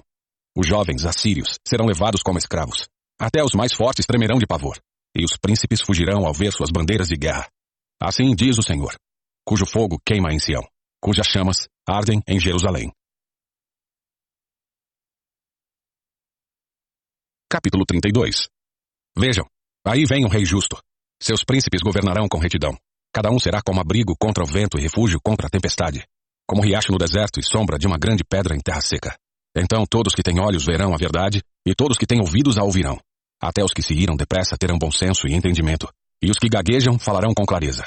Naquele dia, os tolos não serão considerados heróis, e as pessoas sem caráter não serão respeitadas, pois os tolos dizem tolices e planejam o mal. Praticam a perversidade e espalham falsos ensinamentos a respeito do Senhor. Negam comida aos famintos e não dão água aos sedentos. As artimanhas dessa gente sem caráter são perversas. Tramam planos maldosos e mentem para condenar os pobres, mesmo quando a causa dos pobres é justa. Os generosos, porém, planejam fazer o que é generoso e permanecem firmes em sua generosidade. Ouçam, mulheres negligentes. Prestem atenção, vocês que são tão arrogantes. Em breve, pouco mais de um ano, vocês, presunçosas, ficarão apavoradas. Suas plantações de frutas nada produzirão, e não haverá colheitas. Tremam, mulheres negligentes. Deixem de lado sua arrogância. Arranquem suas lindas roupas e vistam-se de pano de saco. Batam no peito em lamento por suas belas propriedades e videiras frutíferas, pois suas terras ficarão cobertas de espinhos e mato. Seus lares alegres e suas cidades felizes desaparecerão. O palácio será abandonado, e a cidade, sempre agitada, ficará vazia. Jumentos selvagens andarão soltos, e rebanhos pastarão nas fortalezas e nas torres de vigia, até que, por fim, o Espírito seja derramado do céu sobre nós. Então o deserto se tornará campo fértil, e o campo fértil produzirá colheitas fartas. A retidão governará no deserto, e a justiça no campo fértil. E essa justiça trará paz. Haverá sossego e confiança para sempre. Meu povo viverá em paz, tranquilo em seu lar terá descanso e segurança. Ainda que os bosques sejam destruídos e a cidade seja arrasada, o povo será abençoado. Onde quer que semeiem, terão colheitas fartas. Seu gado e seus jumentos pastarão livremente. Capítulo 33 Que aflição espera vocês, assírios, que destroem os outros, mas nunca foram destruídos. Traem outros, mas nunca foram traídos. Quando terminarem de destruir, serão destruídos. Quando terminarem de trair, serão traídos. Mas tem misericórdia de nós, Senhor, pois esperamos em Ti. Sê nosso braço forte a cada dia, nossa salvação em tempos de angústia. O inimigo corre quando ouve tua voz. Quando te levantas, as nações fogem. Como os campos são despojados por lagartas e gafanhotos, assim o exército da Síria será despojado.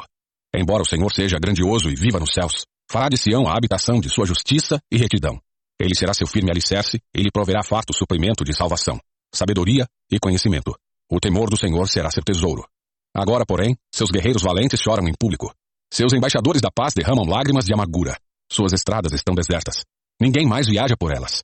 Quebraram o tratado de paz e não se importam com as promessas que fizeram perante testemunhas. Não tem respeito por ninguém.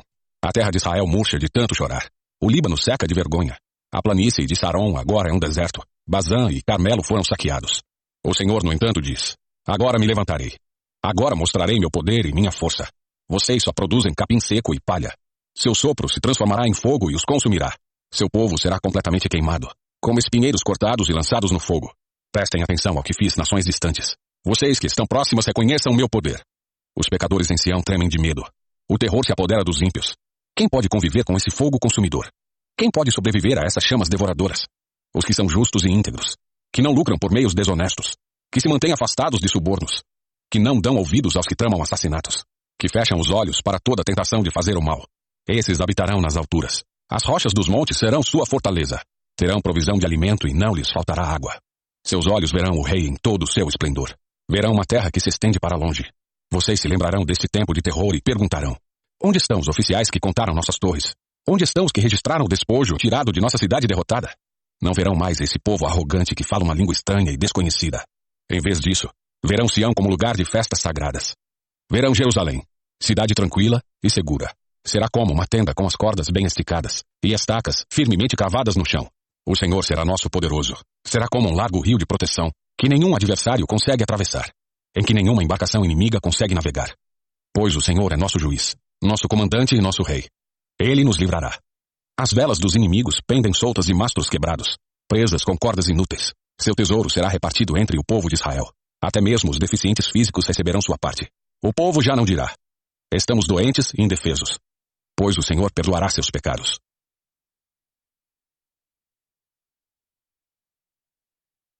Capítulo 34 Venham e escutem, nações da terra, o mundo e tudo que nele há.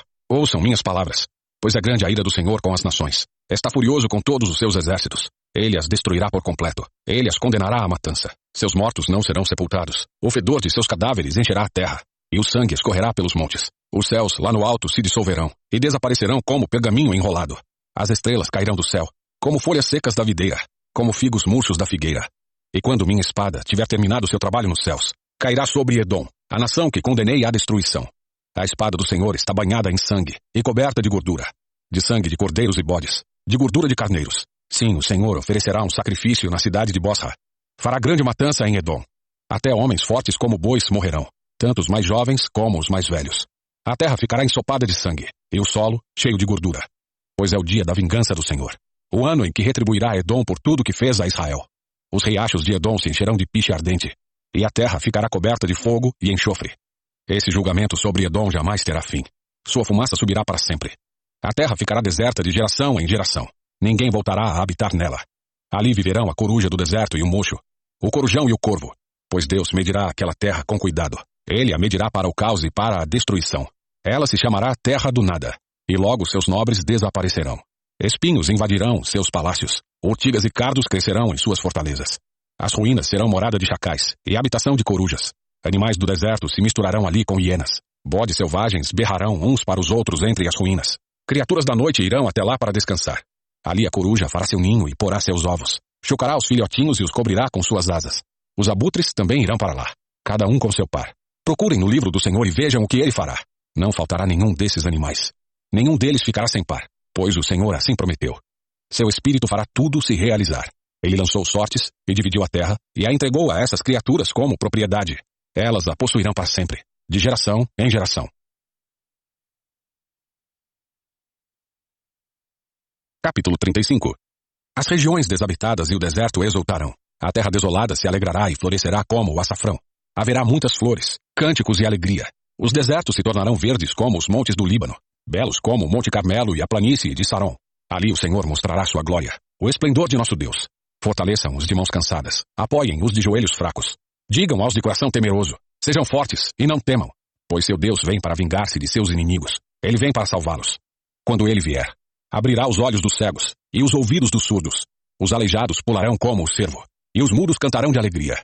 Fontes brotarão no deserto, e rios correrão na região desolada. O solo ressecado se tornará um açude, e a terra sedenta, mananciais de água. O capim, a cana e o junco florescerão onde antes viviam os chacais do deserto. Um caminho largo atravessará a terra antes desabitada, e será chamado Caminho de Santidade. Os impuros jamais passarão por ele.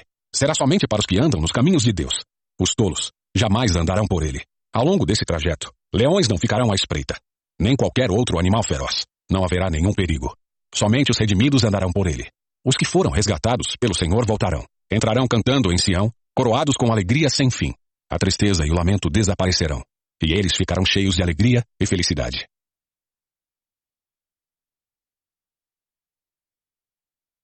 Capítulo 36 No 14 ano do reinado de Ezequias, Senaqueribe, rei da Assíria, atacou as cidades fortificadas de Judá e as conquistou. Então o rei da Síria enviou de Laques, seu comandante em chefe, junto com um grande exército para confrontarem o rei Ezequias em Jerusalém.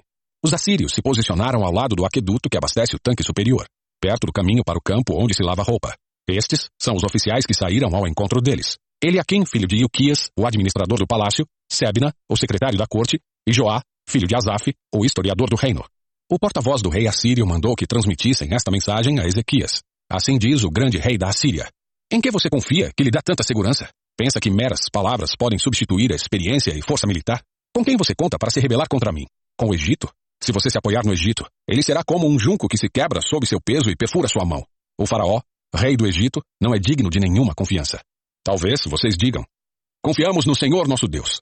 Mas não foi a ele que Ezequias insultou? Ezequias não destruiu os santuários e altares dele e obrigou todos em Judá e Jerusalém a adorarem somente no altar em Jerusalém? Vou lhes dizer uma coisa. Façam um acordo com meu senhor, o rei da Síria. Eu lhes darei dois mil cavalos, se forem capazes de encontrar homens em número suficiente para montá-los. Com seu exército minúsculo, como podem pensar em desafiar até o contingente mais fraco do exército de meu senhor, mesmo com a ajuda dos carros e dos cavaleiros do Egito? Além disso, imaginam que invadimos sua terra sem a direção do Senhor? Foi o próprio Senhor que nos disse: ataquem essa terra e destruam-na. Então Eliakim, Sebna e Joá disseram ao porta-voz: Por favor, fale conosco em aramaico, pois entendemos bem essa língua. Não fale em hebraico, pois o povo sobre o muro o ouvirá. O porta-voz, no entanto, respondeu: Vocês pensam que meu senhor enviou essa mensagem apenas para vocês e para seu senhor? Ele quer que todo o povo a ouça. Pois quando cercarmos esta cidade, eles sofrerão junto com vocês. Ficarão tão famintos e sedentos que comerão as próprias fezes e beberão a própria urina. Então o porta-voz se levantou e gritou em hebraico: Ouçam esta mensagem do grande rei da Síria. Assim diz o rei: Não deixem que Ezequias os engane. Ele jamais será capaz de livrá-los. Não deixem que ele os convença a confiar no Senhor, dizendo: Certamente o Senhor nos livrará. Esta cidade jamais cairá nas mãos do rei da Síria. Não deem ouvidos a Ezequias. Estas são as condições que o rei da Síria oferece. Façam as pazes comigo, abram as portas e saiam. Então, cada um de vocês continuará a comer de sua própria videira e de sua própria figueira e a beber de seu próprio poço. Depois providenciarei que sejam levados a outra terra como esta, uma terra com cereais e vinho novo, com pão e vinhedos. Não deixem Ezequias enganá-los dizendo, o Senhor nos livrará. Acaso os deuses de alguma outra nação livraram seu povo do rei da Síria? O que aconteceu aos deuses de Amate e de Arpade? E quanto aos deuses de Sefarvaim? Acaso algum deus livrou Samaria de meu poder? Qual dos deuses de qualquer nação foi capaz de livrar seu povo de meu poder? O que os faz pensar que o Senhor pode livrar Jerusalém de minhas mãos? Mas o povo permaneceu em silêncio e não disse uma palavra sequer, pois Ezequias havia ordenado: não lhe respondam. Então Eliakim, filho de Ilquias, administrador do palácio, Sebna, secretário da corte, e Joá, filho de Asaf, historiador do reino, voltaram a Ezequias, rasgaram suas roupas e foram contar ao rei o que o porta-voz tinha dito. Capítulo 37 Quando o rei Ezequias ouviu esse relato, rasgou as roupas, vestiu-se com panos de saco e entrou no templo do Senhor. Enviou Eliakim, o administrador do palácio, Sebna, o secretário da corte, e os principais sacerdotes, todos vestidos com panos de saco ao profeta Isaías, filho de Amos. Eles lhe disseram: Assim diz o rei Ezequias: Hoje é um dia de angústia, insulto e humilhação. É como quando a criança está prestes a nascer, mas a mãe não tem forças para dar à luz. Contudo, talvez o Senhor seu Deus tenha ouvido o porta-voz que o rei da Assíria enviou para desafiar o Deus vivo e o castigue por suas palavras. Por favor, ore por nós que restamos. Depois que os oficiais do rei Ezequias transmitiram a mensagem ao profeta Isaías, ele respondeu: Digam ao rei que assim diz o Senhor. Não se assuste com os insultos que os mensageiros do rei da Síria lançaram contra mim. Ouça, eu mesmo agirei contra o rei da Assíria. e ele receberá notícias que o farão voltar para sua terra. Ali eu providenciarei que ele seja morto à espada. Enquanto isso, o porta-voz partiu de Jerusalém e foi consultar o rei da Assíria, pois tinha sido informado de que o rei havia deixado Laques e estava atacando Líbina. Logo depois, o rei Senaqueribe recebeu a notícia de que Tiraca, rei da Etiópia, havia saído com seu exército para lutar contra ele. Então enviou seus homens de volta a Ezequias em Jerusalém com a seguinte mensagem: Esta é uma mensagem para Ezequias, rei de Judá. Não deixe que seu Deus, em quem você confia, o engane com promessas de que Jerusalém não será conquistada pelo rei da Síria. Você sabe muito bem o que os reis da Síria fizeram por onde passaram. Destruíram completamente todos que atravessaram seu caminho. Quem é você para escapar? Acaso os deuses de outras nações como Gozã, Arã, Rezefe e o povo de Éden, que estava em Telassar, as livraram? Meus antecessores destruíram todos eles. O que aconteceu ao rei de Amate e ao rei de Arpade? O que aconteceu aos reis de Sefarvaim, de Ena e de Iva? Depois que Ezequias recebeu a carta dos mensageiros e a leu, subiu ao templo do Senhor e a estendeu diante do Senhor. Então Ezequias fez esta oração na presença do Senhor. Ó Senhor dos exércitos, o Deus de Israel, que estás entronizado entre os querubins. Só tu és Deus de todos os reinos da terra. Sim, tu criaste os céus e a terra. Inclina teus ouvidos, ó Senhor, e ouve. Abre teus olhos, ó Senhor, e vê. Ouve as palavras com as quais Senaqueribe desafia o Deus vivo. É verdade, Senhor, que os reis da Síria destruíram todas essas nações. Lançaram os deuses dessas nações no fogo e os queimaram. É claro que os assírios conseguiram destruí-los. Não eram deuses de verdade, mas apenas ídolos de madeira e pedra moldados por mãos humanas. Agora, Senhor nosso Deus, salva-nos do poder desse rei. Então todos os reinos da terra saberão que somente tu, Senhor, és Deus. Então Isaías, filho de Amos, enviou esta mensagem a Ezequias. Assim diz o Senhor, o Deus de Israel. Visto que você orou a mim a respeito de Senaqueribe, rei da Síria, o Senhor proferiu esta palavra contra ele. A filha virgem de Sião o despreza e ri de você. A filha de Jerusalém balança a cabeça com desdém enquanto você foge. A quem você desafiou e de quem zombou? Contra quem levantou a voz? Para quem olhou com arrogância? Para o santo de Israel. Por meio de seus mensageiros. Desafiou o Senhor. Disse, com meus numerosos carros de guerra, conquistei os montes mais elevados, sim, os picos mais remotos do Líbano. Cortei seus cedros mais altos e seus melhores ciprestes. Cheguei às suas maiores alturas e explorei suas florestas mais densas. Cavei poços em muitas terras estrangeiras e me refresquei com sua água. Com a sola de meu pé sequei todos os rios do Egito. Mas você não sabe, eu decidi tudo isso há muito tempo. Planejei essas coisas no passado distante. E agora, as realizo. Planejei que você transformaria cidades fortificadas em montes de escombros. Por isso seus habitantes perdem as forças e ficam assustados e envergonhados. São frágeis como a relva, indefesos como brotos verdes e tenros. São como capim que surge no telhado, queimado antes de crescer. Mas eu o conheço bem. Sei onde está e sei de suas idas e vindas. Sei como se enfureceu contra mim. E por causa de sua raiva contra mim e de sua arrogância, que eu mesmo ouvi, porei minha argola em seu nariz e meu freio em sua boca. Eu o farei voltar pelo mesmo caminho por onde veio. Então Isaías disse a Ezequias: esta é a prova de que minhas palavras são verdadeiras. Neste ano vocês comerão somente o que crescer por si. E no ano seguinte o que brotar disso. Mas no terceiro ano, semeiem e colham. Cuidem de suas videiras e comam de seus frutos. Vocês que restarem em Judá, os que escaparem da destruição, lançarão raízes em seu próprio solo. Crescerão e darão frutos, pois um remanescente de meu povo sairá de Jerusalém.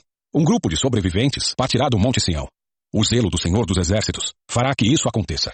E assim diz o Senhor a respeito do rei da Assíria. Seus exércitos não entrarão em Jerusalém, nem dispararão contra ela uma só flecha. Não marcharão com escudos fora de seus portões, nem construirão rampas de terra contra seus muros. O rei voltará à terra dele pelo mesmo caminho por onde veio. Não entrará na cidade, diz o Senhor. Por minha própria honra e por causa de meu servo Davi, defenderei esta cidade e a libertarei. Naquela noite, o anjo do Senhor foi ao acampamento assírio e matou 185 mil soldados assírios. Quando os sobreviventes acordaram na manhã seguinte, encontraram cadáveres por toda parte. Então Senaqueribe, rei da Síria, levantou o acampamento e partiu para sua terra. Voltou para Nínive e ali ficou. Certo dia, enquanto ele adorava no templo de seu deus Nisroque, seus filhos Adrameleque e Sarezer o mataram à espada. Fugiram para a terra de Arate e outro filho, Esaradom, se tornou seu sucessor na Assíria. Capítulo 38 Por esse tempo Ezequias ficou doente e estava para morrer. O profeta Isaías, filho de Amos, foi visitá-lo e transmitiu-lhe a seguinte mensagem. Assim diz o Senhor. Ponha suas coisas em ordem, pois você vai morrer. Não se recuperará dessa doença. Quando Ezequias ouviu isso, virou o rosto para a parede e orou ao Senhor. Ó oh, Senhor, lembra-te de como sempre te servi com fidelidade e devoção, e de como sempre fiz o que é certo aos teus olhos. Depois, o rei chorou amargamente. Então Isaías recebeu esta mensagem do Senhor. Volte a Ezequias e diga-lhe: Assim diz o Senhor, o Deus de seu antepassado Davi. Ouvi sua oração e vi suas lágrimas. Acrescentarei quinze anos à sua vida e livrarei você e esta cidade do rei da Síria. Sim, defenderei esta cidade. Este é o sinal do Senhor de que cumprirá o que prometeu. Farei a sombra do sol recuar dez graus no relógio de sol de Acás. Então a sombra no relógio de sol de Acás recuou dez graus. Quando o rei Ezequias se recuperou, escreveu este poema. Eu disse, no pleno vigor de minha vida devo entrar no lugar dos mortos. Serei roubado do restante de meus anos. Eu disse, nunca mais verei o Senhor Deus na terra dos vivos. Nunca mais verei pessoa alguma. Nem estarei com os que vivem neste mundo. Minha vida foi levada embora como uma tenda de pastor na tempestade. Foi cortada como o tecelão corta o tecido do tear. De repente minha vida se acabou. Esperei a noite inteira com paciência. Mas era como se leões me despedaçassem. De repente minha vida se acabou. Delirante, chilreava como a andorinha ou como o grou. Depois gemia como a pomba. Meus olhos se cansaram de olhar para o céu à espera de socorro. Estou aflito, Senhor. Responde-me. Mas o que posso dizer? Ele mesmo enviou esta doença. Agora andarei humildemente toda a vida, por causa da angústia que senti. Senhor, tua disciplina é boa, pois conduz a vida e a saúde. Tu restauras minha saúde e permites que eu viva. Sim, a angústia me fez bem, pois tu me livraste da morte e perdoaste todos os meus pecados, pois os mortos não podem exaltar-te, não podem entoar louvores. Aqueles que descem a cova já não podem esperar em tua fidelidade. Somente os vivos te louvam como faço hoje. Cada geração fala de tua fidelidade à geração seguinte. Sim, o Senhor está disposto a me curar. Com instrumentos de cordas, entoarei louvores todos os dias de minha vida, no templo do Senhor. Isaías tinha dito aos servos de Ezequias, preparem uma pasta de figos e coloquem-na sobre a ferida, e Ezequias se recuperará. Ezequias tinha perguntado: Que sinal o Senhor dará como prova de que irei ao templo do Senhor?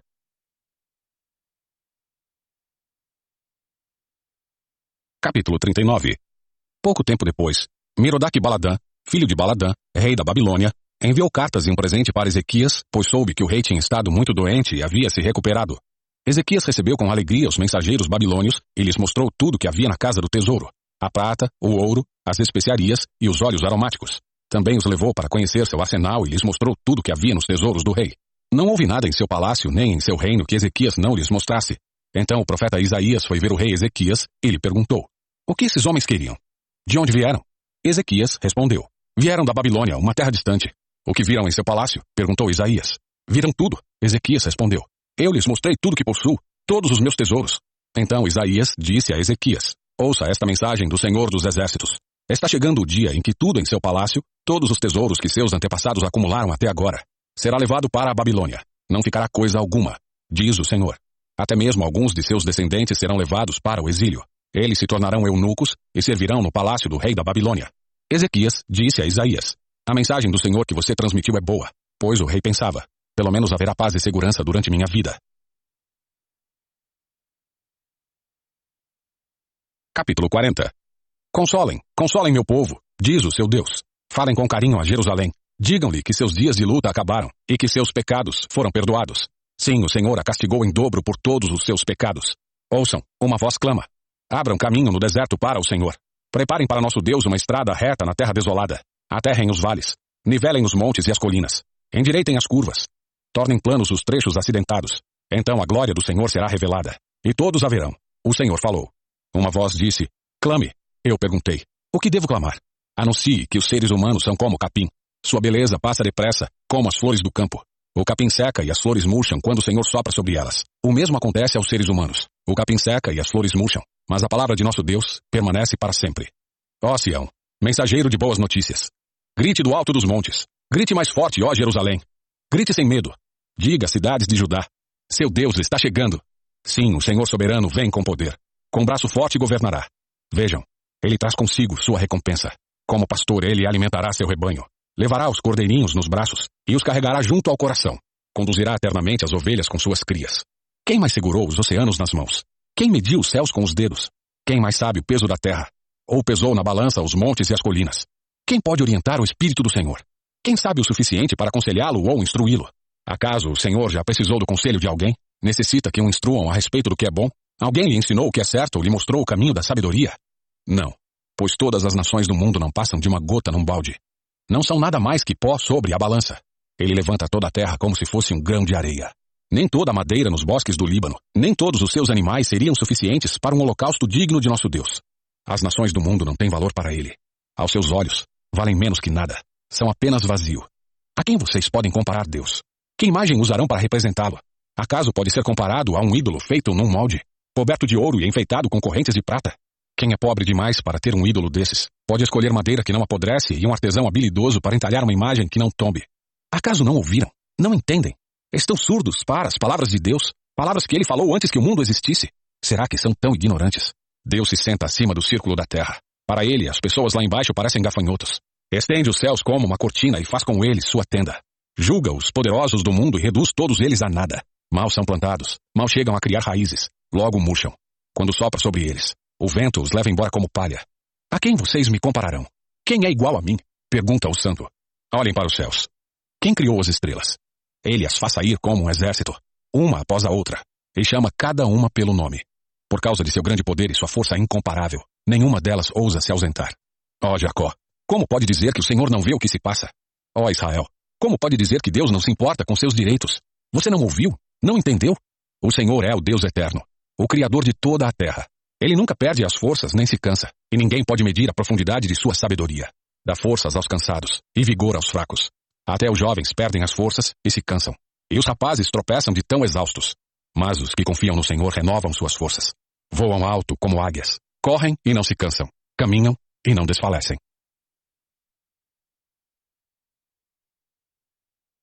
Capítulo 41 Ouçam em silêncio diante de mim, povos do outro lado do mar. Preparem seus argumentos mais convincentes. Venham agora e falem. O tribunal está pronto para ouvir seu caso. Quem instigou esse rei que vem do leste e o chamou para o justo serviço de Deus? Quem lhe dá vitória sobre muitas nações e permite que ele pisoteie seus reis? Com sua espada reduz exércitos a pó. Com seu arco dispersa-os como palha ao vento. Ele os persegue e segue adiante em segurança, mesmo que caminhe em território desconhecido. Quem realizou feitos tão poderosos e chamou cada nova geração desde o princípio dos tempos. Eu, o Senhor, o primeiro e o último. Somente eu. Os povos do outro lado do mar observam com temor. Terras distantes estremecem e se aprontam para a guerra. Cada um encoraja seu amigo dizendo, seja forte. O escultor anima o ourives. E o que faz moldes ajuda na bigorna. Muito bem, dizem. Está ficando bom. Com todo cuidado, juntam as partes e fixam o ídolo com pregos, para que não tombe. Quanto a você, meu servo Israel, Jacó, meu escolhido, descendente de meu amigo Abraão, eu chamei de volta dos confins da terra e disse: Você é meu servo, pois eu o escolhi e não o lançarei fora. Não tenha medo, pois estou com você. Não desanime, pois sou o seu Deus. Eu o fortalecerei e o ajudarei. Com minha vitoriosa mão direita o sustentarei. Sim, todos os seus furiosos inimigos ficarão confusos e humilhados. Quem se opuser a você morrerá e não dará em nada. Você procurará e não encontrará aqueles que tentaram conquistá-lo. Quem o atacar será reduzido a nada. Pois eu o seguro pela mão direita, eu, o Senhor seu Deus, e lhe digo: não tenha medo, estou aqui para ajudá-lo. Embora você não passe de um verme, ó Jacó. Não tenha medo, pequenino Israel, pois eu o ajudarei. Eu sou o Senhor, seu Redentor. Eu sou o Santo de Israel. Você será um novo instrumento de debulhar, com muitos dentes afiados. Despedaçará seus inimigos e transformará os montes em palha. Você os lançará para o alto e o vento os levará embora. Um redemoinho os espalhará. Então você se alegrará no Senhor e se gloriará no Santo de Israel. Quando os pobres e necessitados procurarem água e não a encontrarem, e tiverem a língua ressequida de sede, eu, o Senhor, os ouvirei. Eu, o Deus de Israel, jamais os abandonarei. Abrirei rios para eles nos planaltos, e lhes darei fontes de água nos vales. Encherei o deserto de açudes, e a terra seca de mananciais. Plantarei árvores no deserto. Cedro, acácia, murta, oliveira, cipreste, abeto e pinheiro. Assim, todos que virem esse milagre entenderão o que ele significa. O Senhor fez isso. O Santo de Israel o criou. Apresentem a causa de seus ídolos, diz o Senhor. Que eles mostrem o que são capazes de fazer, diz o rei de Israel. Que nos digam o que aconteceu há muito tempo, para que analisemos as provas. Ou digam o que o futuro reserva, para que saibamos o que acontecerá. Sim, anunciem o que acontecerá nos dias por vir. Então saberemos que são deuses de fato. Façam alguma coisa boa ou má. Façam alguma coisa que cause espanto e nos encha de medo. Mas não, vocês são menos que nada e nada podem fazer. Os que escolhem vocês contaminam a si mesmos. Eu, porém, levantei um líder que virá do norte, Desde o leste ele invocará meu nome. Eu lhe darei vitória sobre os líderes dos povos. Ele os pisará como o oleiro pisa o barro. Quem lhes falou desde o começo que isto aconteceria? Quem previu estas coisas e os fez admitir que tinha razão? Ninguém disse coisa alguma. Nenhuma só palavra. Eu fui o primeiro a dizer a Sião: Veja, o socorro está a caminho. Enviarei a Jerusalém um mensageiro com boas notícias. Nenhum de seus ídolos lhes disse isso. Nenhum deles respondeu quando perguntei. São objetos tolos e sem valor. Todos os seus ídolos são vazios como o vento. Capítulo 42 Vejam meu servo, que eu fortaleço. Ele é meu escolhido que me dá alegria. Pus sobre ele meu espírito. Ele trará justiça às nações. Não gritará, nem levantará a voz em público. Não esmagará a cana quebrada, nem apagará a chama que já está fraca. Fará justiça a todos os injustiçados. Não vacilará nem desanimará, enquanto não fizer a justiça prevalecer em toda a terra, até mesmo terras distantes, do outro lado do mar. Aguardarão suas instruções. Deus, o Senhor, criou os céus e os estendeu. Criou a terra e tudo que nela há. Dá fôlego a cada um e vida a todos que caminham sobre a terra. É Ele quem diz. Eu, o Senhor, o chamei para mostrar minha justiça. Eu o tomarei pela mão e o protegerei. Eu darei a meu povo Israel, como símbolo de minha aliança com eles. E você será luz para guiar as nações. Abrirá os olhos dos cegos. Libertará da prisão os cativos. Livrará os que estão em calabouços escuros. Eu sou o Senhor. Este é meu nome. Não darei minha glória a ninguém. Não repartirei meu louvor com ídolos esculpidos. Tudo o que profetizei se cumpriu. E agora profetizarei novamente. Eu lhes falarei do futuro antes que aconteça. Cantem um novo cântico ao Senhor. Cantem seu louvor desde os confins da terra. Cantem, vocês que navegam pelos mares. Todos vocês que moram em litorais distantes. Levantem a voz, cidades do deserto. Alegrem-se as vilas de Quedar. Exultem, habitantes de Sela. Aclamem do alto dos montes. Que o mundo inteiro glorifique o Senhor e cante seu louvor. O Senhor marchará como herói poderoso. Sairá como guerreiro cheio de fúria. Dará seu grito de guerra e esmagará todos os seus inimigos. Durante muito tempo fiquei em silêncio. Sim, me contive. Agora, porém, como a mulher no parto. Gritarei, gemerei e ficarei ofegante. Arrasarei os montes e as colinas e acabarei com sua vegetação. Tornarei os rios em terra seca e secarei os açudes. Conduzirei este povo cego por um novo caminho e o guiarei por um rumo desconhecido. Transformarei em luz a escuridão diante dele e tornarei planos os trechos acidentados. Sim, farei estas coisas. Não o abandonarei. Mas os que confiam em ídolos e dizem, vocês são nossos deuses, sofrerão vergonhosa derrota. Ouçam surdos. Olhem e vejam cegos. Quem é cego como meu povo, meu servo? Quem é surdo como meu mensageiro? Quem é cego como meu povo escolhido, o servo do Senhor? Vocês veem e reconhecem o que é certo, mas se recusam a fazê-lo. Ouvem com os ouvidos, mas não prestam atenção, porque o Senhor é justo. Ele exaltou sua lei gloriosa. Seu povo, porém, foi roubado e saqueado, escravizado, aprisionado e apanhado numa armadilha. São presa fácil para qualquer um, e não tem quem os proteja. Ninguém que os leve de volta para casa. Quem ouvirá essas lições do passado e verá a ruína que os espera no futuro? Quem permitiu que Israel fosse roubado e ferido? Foi o Senhor contra quem pecamos, pois seu povo não andou em seu caminho, nem obedeceu à sua lei. Por isso ele derramou sobre eles sua ira ardente e os destruiu na batalha. Ficaram envoltos em chamas, mas se recusaram a entender. Foram consumidos pelo fogo, mas não aprenderam a lição.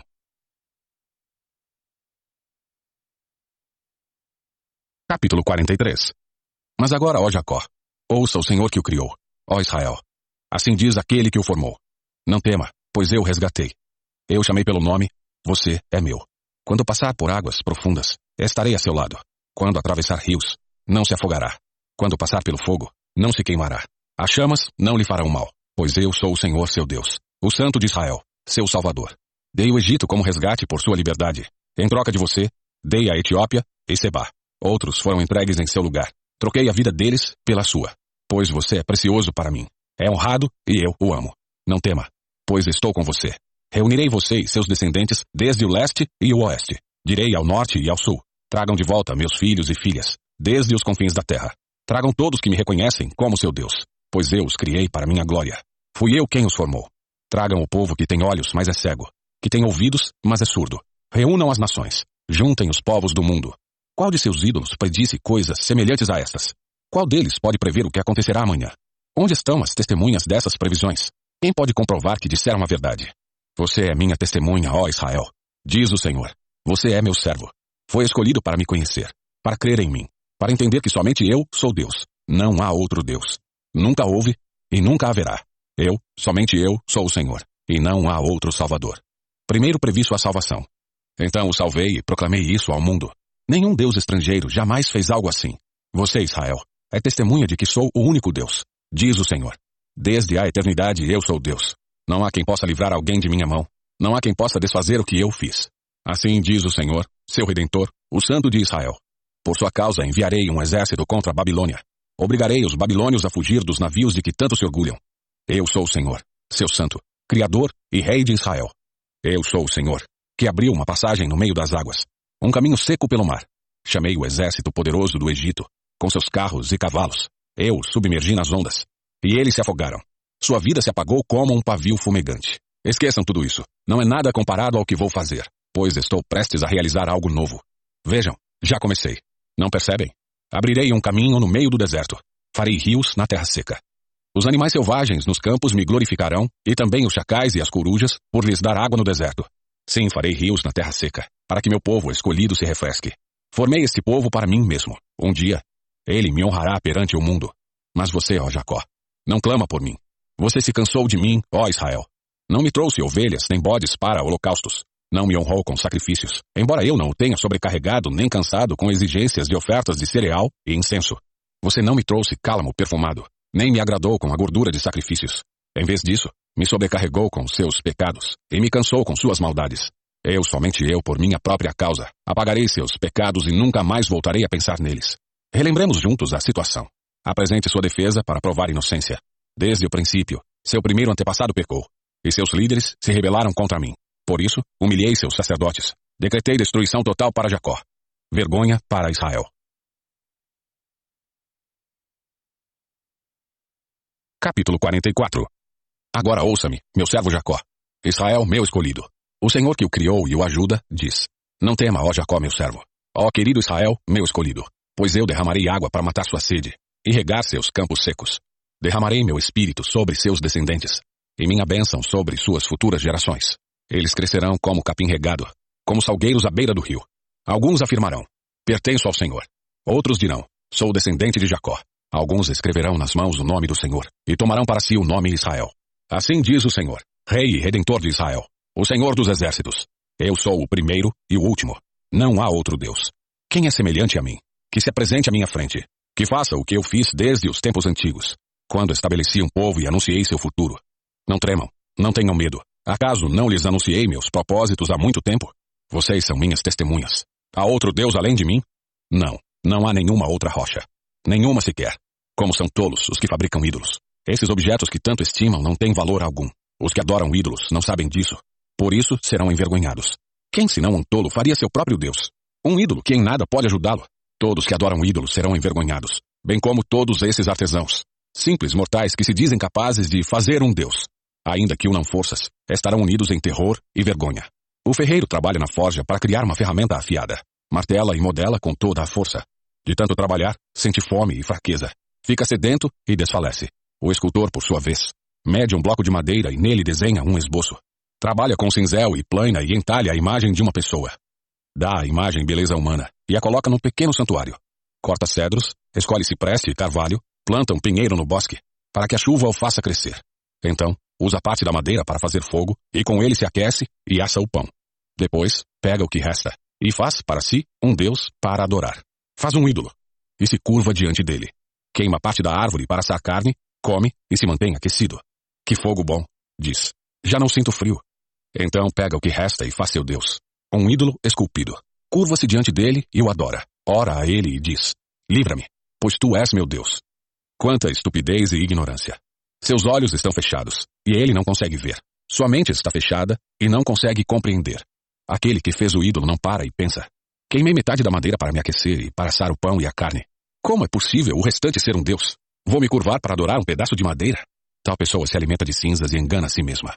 Confia em algo que em nada pode ajudá-la. E, no entanto, não é capaz de perguntar: será que este ídolo que tenho em mãos não é uma mentira? Preste atenção, ó Jacó. Pois você é meu servo, ó Israel. Eu, o Senhor, o formei, e não me esquecerei de você. Afastei seus pecados para longe. Como uma nuvem, dispersei suas maldades, como a névoa da manhã. Volte para mim, pois paguei o preço do seu resgate. Cantem, ó céus, pois o Senhor fez esta maravilha. Gritem de alegria, ó profundezas da terra, e rompam em cânticos, ó montes, bosques e todas as árvores, pois o Senhor resgatou Jacó, e é glorificado em Israel. Assim diz o Senhor, seu Redentor e Criador. Eu sou o Senhor que fiz todas as coisas, sozinho estendi os céus. Quem estava comigo quando criei a terra? Mostro que os falsos profetas são mentirosos, e faço os adivinhos parecerem tolos. Faço os sábios errarem suas previsões, e assim provo que são insensatos mas cumpro as previsões de meus profetas. Por meio deles, digo a Jerusalém: Este lugar voltará a ser habitado, e as cidades de Judá, vocês serão reconstruídas. Restaurarei todas as suas ruínas. Quando eu falar aos rios, sequem, eles secarão. Quando disser a respeito de Ciro, ele é meu pastor, ele certamente fará tudo o que eu quiser. Ele dirá: Reconstruam Jerusalém, e ordenará: Restaurem o templo,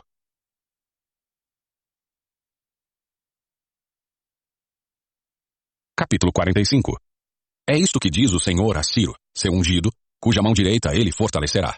Diante dele, reis poderosos ficarão paralisados de medo. Os portões de suas fortalezas se abrirão e nunca mais se fecharão. Assim diz ele. Irei à sua frente, Ciro, e tornarei planos os montes. Quebrarei os portões de bronze e destruirei as trancas de ferro. Eu lhe darei tesouros escondidos na escuridão. Sim, riquezas secretas. Farei isso para que saiba que eu sou o Senhor, o Deus de Israel, que chama você pelo nome. Foi por causa de Jacó, meu servo, Israel, meu escolhido, que eu chamei para realizar essa tarefa. Por isso o chamei pelo nome, quando você não me conhecia. Eu sou o Senhor. Não há outro Deus. Eu o prepararei para a batalha, embora você não me conheça.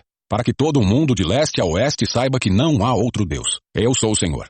E não há outro. Formo a luz e crio as trevas. Trago a paz e crio a calamidade. Eu, o Senhor, faço essas coisas. Abram-se os céus e derramem justiça. Abra-se a terra, para que brote a salvação e, com ela, a justiça. Eu, o Senhor, as criei. Que aflição espera quem contesta seu Criador? Acaso o pote de barro discute com o oleiro? O barro argumenta com aquele que lhe dá forma e diz: Você não está fazendo direito? Ou exclama: Você não sabe trabalhar? Que terrível seria se uma criança dissesse ao pai: Por que você me gerou? E a mãe: Por que me trouxe ao mundo? Assim diz o Senhor, o Santo de Israel e seu Criador. Querem questionar o que farei por meus filhos? Querem dar ordens a respeito do que minhas mãos fizeram? Eu fiz a terra e criei os seres humanos para nela habitarem. Com minhas mãos estendi os céus, e todas as estrelas estão às minhas ordens. Levantarei esse homem para que cumpra meu justo propósito e guiarei suas ações. Ele restaurará minha cidade e libertará meu povo cativo, sem exigir recompensa nem tributo. Eu, o Senhor dos Exércitos, falei. Assim diz o Senhor. Você governará os egípcios, os etíopes e os sabeus. Eles lhe trarão toda a sua mercadoria, e ela será sua. Caminharão atrás de você, como prisioneiros acorrentados.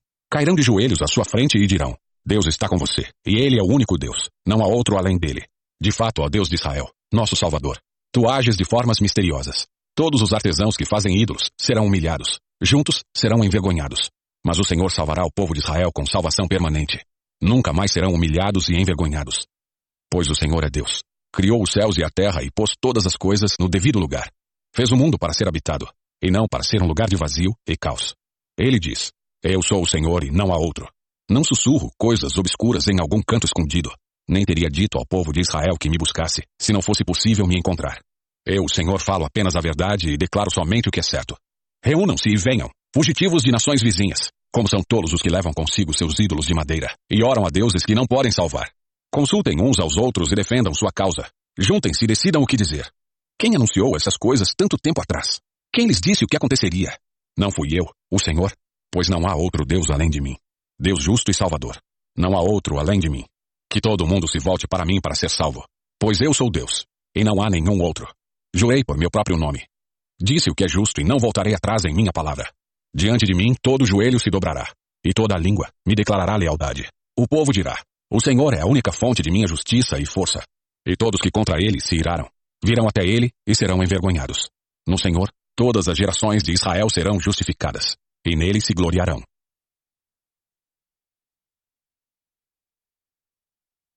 Capítulo 46 Bel e Nebo, os deuses da Babilônia, se curvam enquanto são postos no chão. São transportados em carros de boi, e os pobres animais tropeçam por causa do peso. Tanto os ídolos como seus donos se curvam. Os deuses não podem proteger o povo, e o povo não pode proteger os deuses. Vão juntos para o cativeiro.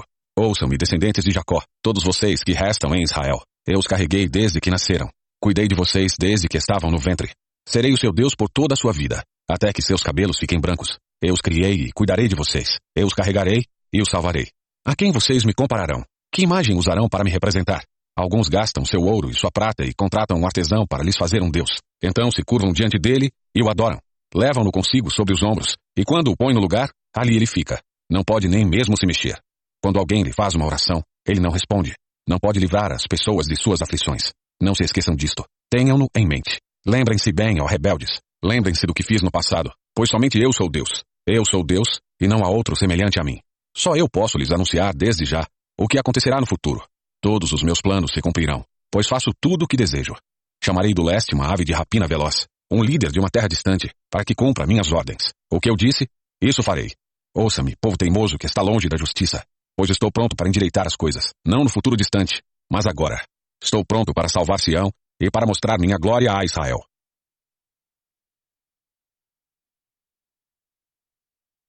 Capítulo 47 Desça, ó Babilônia, e sente-se no pó, pois chegaram ao fim seus dias no trono. A bela Babilônia nunca voltará a ser princesa encantadora e delicada.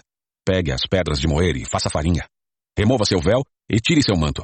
Exponha-se à vista de todos. Você ficará nua e envergonhada.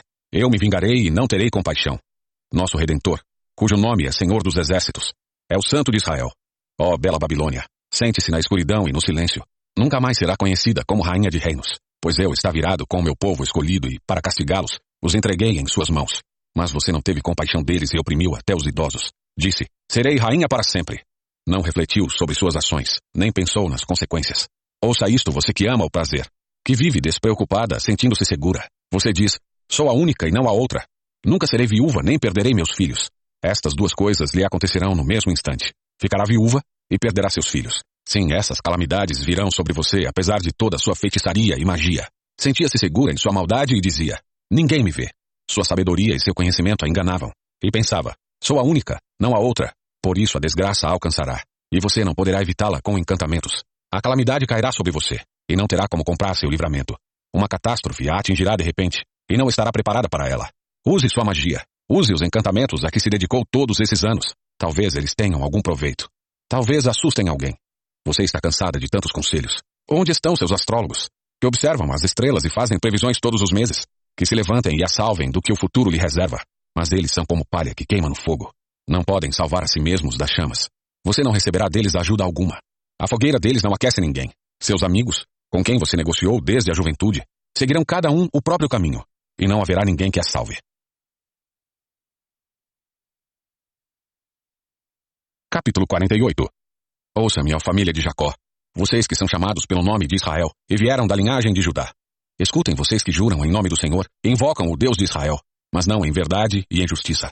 Vocês se chamam de habitantes da cidade santa e dizem que confiam no Deus de Israel, cujo nome é Senhor dos Exércitos. Muito tempo atrás, eu lhes disse o que aconteceria. Então agi de modo repentino, e todas as minhas previsões se cumpriram. Pois sei como vocês são teimosos. Seu pescoço é rígido como ferro, e sua cabeça dura como bronze. Por isso lhes falei o que aconteceria. Anunciei de antemão o que faria, para que vocês não dissessem: Meus ídolos fizeram isso. Minha imagem de madeira e meu Deus de metal ordenaram que acontecesse. Vocês ouviram minhas previsões e as viram se cumprir, mas não querem admitir. Agora lhes anuncio coisas novas. Segredos que vocês ainda não conheciam. São coisas novíssimas, não do passado, para que não digam, já sabíamos disso. Sim, eu lhes falarei de coisas totalmente novas, sobre as quais nunca ouviram, pois sei muito bem que são traidores, rebeldes desde que nasceram. Contudo, por causa do meu nome e minha honra, refrearei minha ira e não os exterminarei.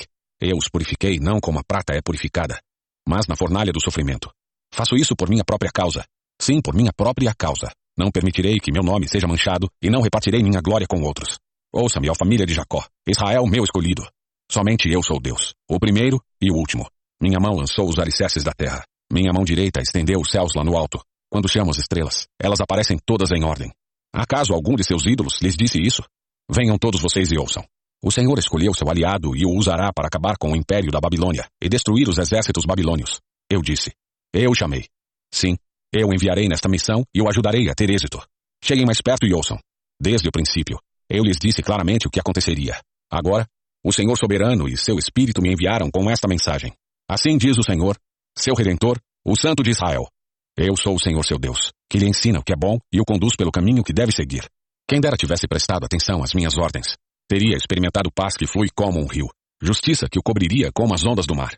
Seus descendentes seriam incontáveis, como a areia da praia. Não teria sido necessário destruí-lo, nem eliminar o nome de sua família. Saiam do cativeiro. Deixem a Babilônia e os babilônios. Proclamem esta mensagem.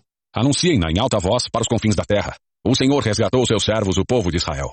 Não passaram sede quando ele os guiou pelo deserto. Ele partiu a rocha, e água jorrou para que bebessem. Mas, para os perversos não há paz, diz o Senhor. Capítulo 49 Ouçam-me vocês em terras distantes. Prestem atenção, vocês que estão longe. O Senhor me chamou antes de meu nascimento. Desde o ventre ele me chamou pelo nome. Tornou minhas palavras de juízo afiadas como espada. Escondeu-me na sombra de sua mão. Sou como flecha afiada em sua aljava. Ele me disse: Você é meu servo, Israel, e me trará glória. Respondi: Mas meu trabalho parece tão inútil. Esforcei-me em vão, sem propósito algum. No entanto, deixo tudo nas mãos do Senhor. Confio que Deus me recompensará. Agora, fala o Senhor. Aquele que no ventre me formou para ser seu servo, que me encarregou de trazer Israel de volta para ele. O Senhor me honrou, Meu Deus me fortaleceu. Ele diz: Você fará mais que restaurar o povo de Israel para mim. Eu farei luz para os gentios. E você levará minha salvação aos confins da terra. O Senhor, o Redentor e o Santo de Israel, diz aquele que é desprezado e rejeitado pelas nações, aquele que é servo dos governantes. Reis se levantarão quando você passar, príncipes se curvarão até o chão, por causa do Senhor, que é fiel, por causa do Santo de Israel, que o escolheu. Assim, diz o Senhor. No tempo certo, eu lhe responderei. No dia da salvação, o ajudarei. Eu o protegerei e o darei ao povo, para que seja símbolo da minha aliança com eles. Por seu intermédio, restabelecerei a terra de Israel e a devolverei a seu povo. Direi aos prisioneiros: saiam em liberdade, e aos que estão na escuridão, venham para a luz. Serão minhas ovelhas e se alimentarão em pastos verdes e nas colinas que antes eram estéreis. Não terão fome nem sede, e o sol ardente não os atingirá, pois o Senhor, em sua misericórdia, os guiará. Ele os conduzirá a águas frescas, transformará os montes em caminhos planos, e as estradas serão erguidas acima dos vales. Vejam, meu povo retornará de longe, de terras ao norte e ao oeste, e de lugares distantes ao sul, como o Egito. Cantem, ó céus! Alegre-se, ó terra!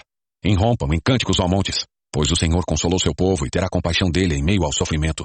Sião, porém, diz: O Senhor nos abandonou. O Senhor se esqueceu de nós.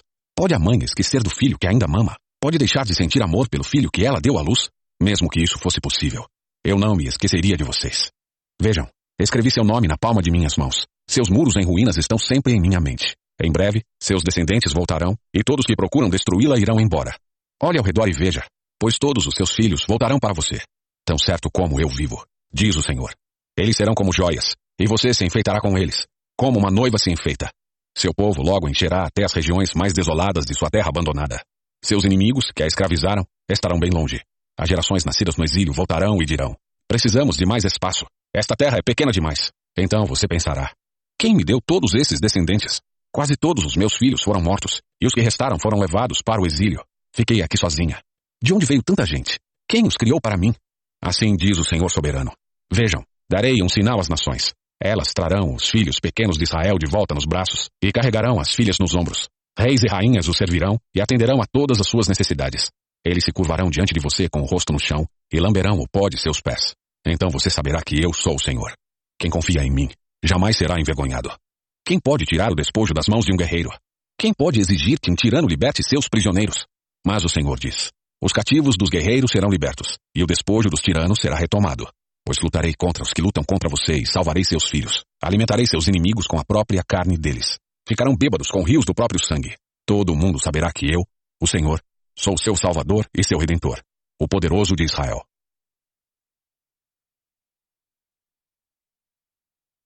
Capítulo 50 Assim diz o Senhor. Acaso sua mãe foi mandada embora porque me divorciei dela? Vendi vocês como escravos para meus credores? Não. Foram vendidos por causa de seus pecados. E sua mãe se foi por causa da rebeldia de vocês. Por que ninguém apareceu quando eu vim? Por que ninguém respondeu quando chamei? É porque não tenho poder para libertar? Pois eu, com uma simples palavra, seco o mar e transformo rios em desertos cheios de peixes mortos. Visto céus com escuridão e cubro-os com roupas de luto. O Senhor soberano me deu suas palavras de sabedoria, para que eu saiba consolar os cansados. Todas as manhãs ele me acorda e abre meu entendimento para ouvi-lo. O Senhor soberano falou comigo e eu ouvi. Não me rebelei nem me afastei. Ofereci as costas aos que me batiam e a face aos que me arrancavam a barba. Não escondi o rosto daqueles que zombavam de mim e em mim cuspiam. Porque o Senhor soberano me ajuda, não serei envergonhado. Por isso firmei o rosto como uma pedra e sei que não serei envergonhado. Aquele que me faz justiça está perto. Quem se atreverá a se queixar de mim? Onde estão meus acusadores? Que se apresentem. Vejam, o Senhor soberano está do meu lado. Quem me declarará culpado? Todos os meus inimigos serão destruídos, como roupas velhas, comidas pelas taças. Quem entre vocês teme o Senhor e obedece a seu servo? Se vocês caminham na escuridão, sem um raio de luz sequer, confiem no Senhor e apoiem-se em seu Deus. Mas tenham cuidado vocês que vivem em sua própria luz e se aquecem em seu próprio fogo. Esta é a recompensa que receberão de mim. Em breve cairão em grande tormento. Capítulo 51 Ouçam-me todos que procuram justiça. Todos que buscam o Senhor. Olhem para a rocha da qual foram cortados, para a pedreira de onde foram extraídos. Sim, pensem em Abraão, seu antepassado, e em Sara, que deu à luz sua nação. Abraão era apenas um quando eu o chamei, mas o abençoei e o tornei uma grande nação. O Senhor voltará a consolar Sião e terá compaixão de suas ruínas. Seu deserto florescerá como o Éden, sua terra desolada como o jardim do Senhor. Ali haverá alegria e exultação, e cânticos de gratidão encherão o ar. Ouça-me, povo meu, Escute-me, nação minha. pois minha lei será proclamada. E meu juízo se tornará luz para as nações. Minha justiça logo virá. Minha salvação está a caminho. Meu braço forte julgará as nações. Todas as terras distantes olharão para mim e aguardarão com esperança meu braço poderoso. Levantem os olhos para os céus lá no alto e olhem para a terra embaixo. Os céus desaparecerão como fumaça, e a terra se gastará como uma peça de roupa. Os habitantes da terra morrerão como moscas, mas minha salvação é permanente. Meu governo justo não terá fim. Ouçam-me, vocês que sabem a diferença entre certo e errado, que têm minha lei no coração. Não se assustem com o desprezo das pessoas, nem temam seus insultos, pois a traça os comerá como se fossem uma roupa.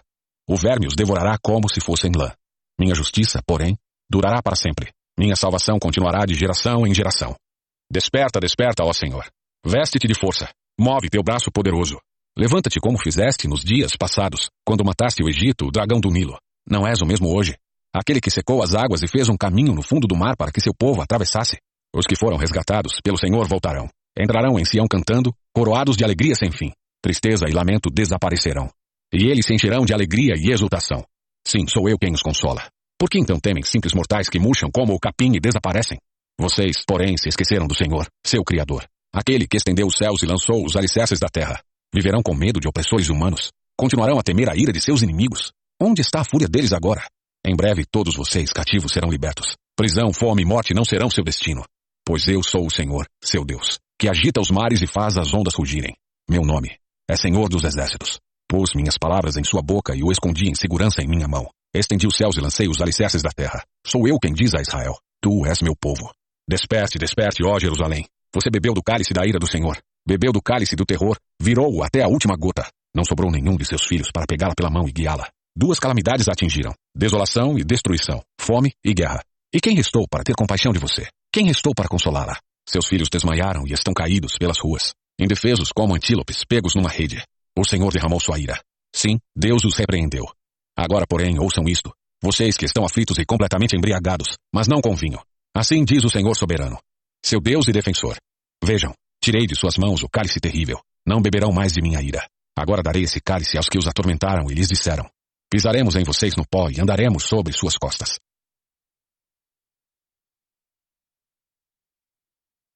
Capítulo 52 Desperte, desperte, ó Sião. Vista-se de força. Ponha suas lindas roupas, ó cidade santa de Jerusalém pois os incircuncisos e os impuros não entrarão mais por seus portões. Levante-se do pó, ó Jerusalém. Sente-se no lugar de honra. Tire de seu pescoço as correntes de escravidão, ó cativa Sião. Pois assim diz o Senhor: Quando eu a vendi ao exílio, não recebi pagamento algum. Agora a resgatarei sem ter de pagar por você. Assim diz o Senhor soberano. Há muito tempo, meu povo escolheu morar no Egito. Agora a Síria os oprime sem nenhuma razão. O que é isso? Pergunta o Senhor. Por que meu povo foi escravizado novamente? Aqueles que os dominam gritam de alegria. Meu nome é blasfemado o dia inteiro, mas eu revelarei meu nome ao meu povo, e eles, por fim, reconhecerão que sou eu quem fala com eles. Como são belos sobre os montes os pés do mensageiro que traz boas novas, boas novas de paz e salvação, de que o Deus de Israel reina. Os vigias gritam e cantam de alegria, pois com os próprios olhos vem o Senhor voltar a Sião.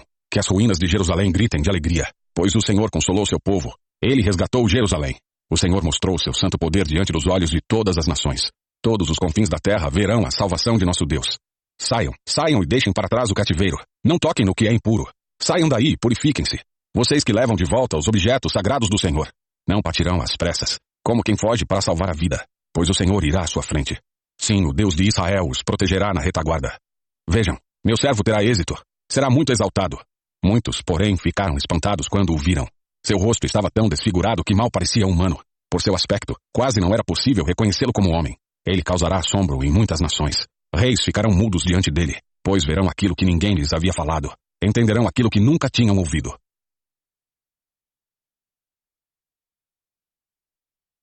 Capítulo 53 Quem creu em nossa mensagem? A quem o Senhor revelou seu braço forte? Meu servo cresceu em sua presença como tenro broto verde, como raiz em terra seca. Não havia nada de belo nem majestoso em sua aparência, nada que nos atraísse. Foi desprezado e rejeitado, homem de dores, que conhece o sofrimento mais profundo. Demos as costas para ele e desviamos o olhar. Ele foi desprezado e não nos importamos. Apesar disso, foram as nossas enfermidades que ele tomou sobre si, e foram as nossas doenças que pesaram sobre ele. Pensamos que seu sofrimento era castigo de Deus, castigo por sua culpa. Mas ele foi ferido por causa de nossa rebeldia, e esmagado por causa de nossos pecados. Sofreu castigo para que fôssemos restaurados, e recebeu açoites para que fôssemos curados. Todos nós nos desviamos como ovelhas. Deixamos os caminhos de Deus para seguir os nossos caminhos. E, no entanto, o Senhor fez cair sobre ele os pecados de todos nós. Ele foi oprimido e humilhado, mas não disse uma só palavra. Foi levado como cordeiro para o matadouro. Como ovelha muda diante dos tosqueadores, não abriu a boca. Condenado injustamente, foi levado embora. Ninguém se importou de ele morrer sem deixar descendentes, de sua vida ser cortada no meio do caminho. Mas ele foi ferido mortalmente por causa da rebeldia do meu povo. Não havia cometido nenhuma injustiça e jamais havia enganado alguém. Ainda assim, foi sepultado como criminoso, colocado no túmulo de um homem rico. Fazia parte do plano do Senhor esmagá-lo e causar-lhe dor. Quando, porém, sua vida for entregue como oferta pelo pecado, ele terá muitos descendentes, terá vida longa, e o plano do Senhor prosperará em suas mãos. Quando ele vir tudo que resultar de sua angústia, ficará satisfeito. E por causa de tudo que meu servo justo passou, ele fará que muitos sejam considerados justos, pois levará sobre si os pecados deles. Eu lhe darei as honras de um soldado vitorioso, pois ele se expôs à morte. Foi contado entre os rebeldes, levou sobre si a culpa de muitos e intercedeu pelos pecadores.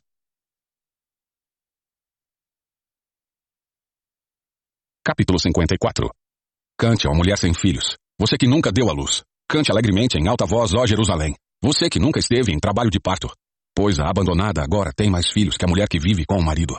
Diz o Senhor, amplie o lugar onde mora, construa mais um cômodo, aumente sua casa e não economize nisso. Pois logo você transbordará para todos os lados. Seus descendentes ocuparão outras nações e povoarão as cidades arruinadas. Não se assuste, você não será envergonhada. Não tenha medo. Você não sofrerá humilhação. Não se lembrará mais da vergonha de sua juventude, nem da tristeza da viuvez, pois seu marido será aquele que a fez. O Senhor dos Exércitos é seu nome. Ele é seu Redentor, o Santo de Israel, o Deus de toda a terra, pois o Senhor a chamou de volta de seu lamento. Você que era como uma jovem esposa abandonada, diz o seu Deus. Por um breve tempo eu a abandonei, mas com grande compaixão a receberei de volta.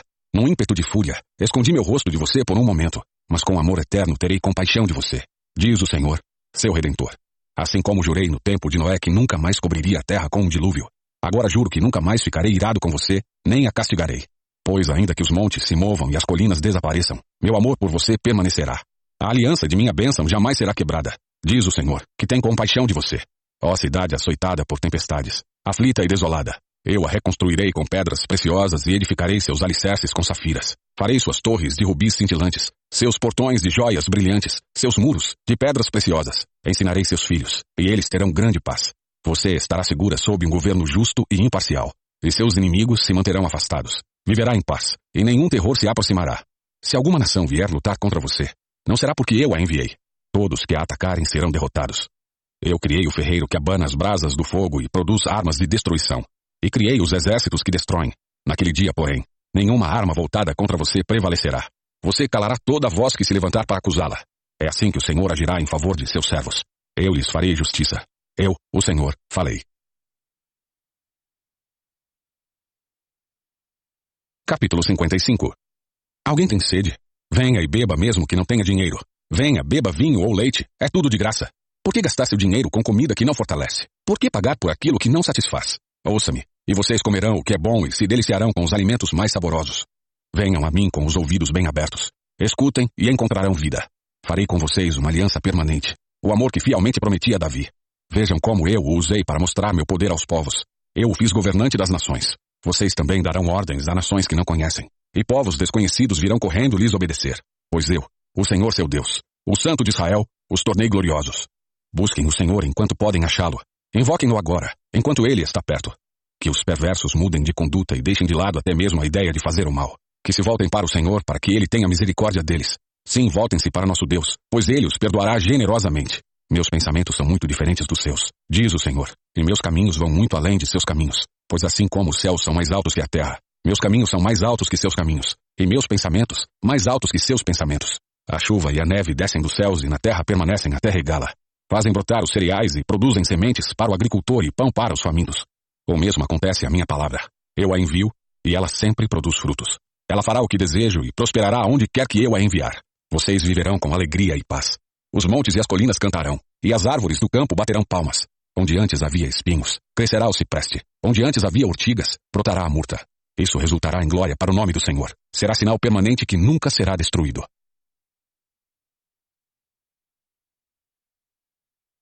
Capítulo 56 Assim diz o Senhor.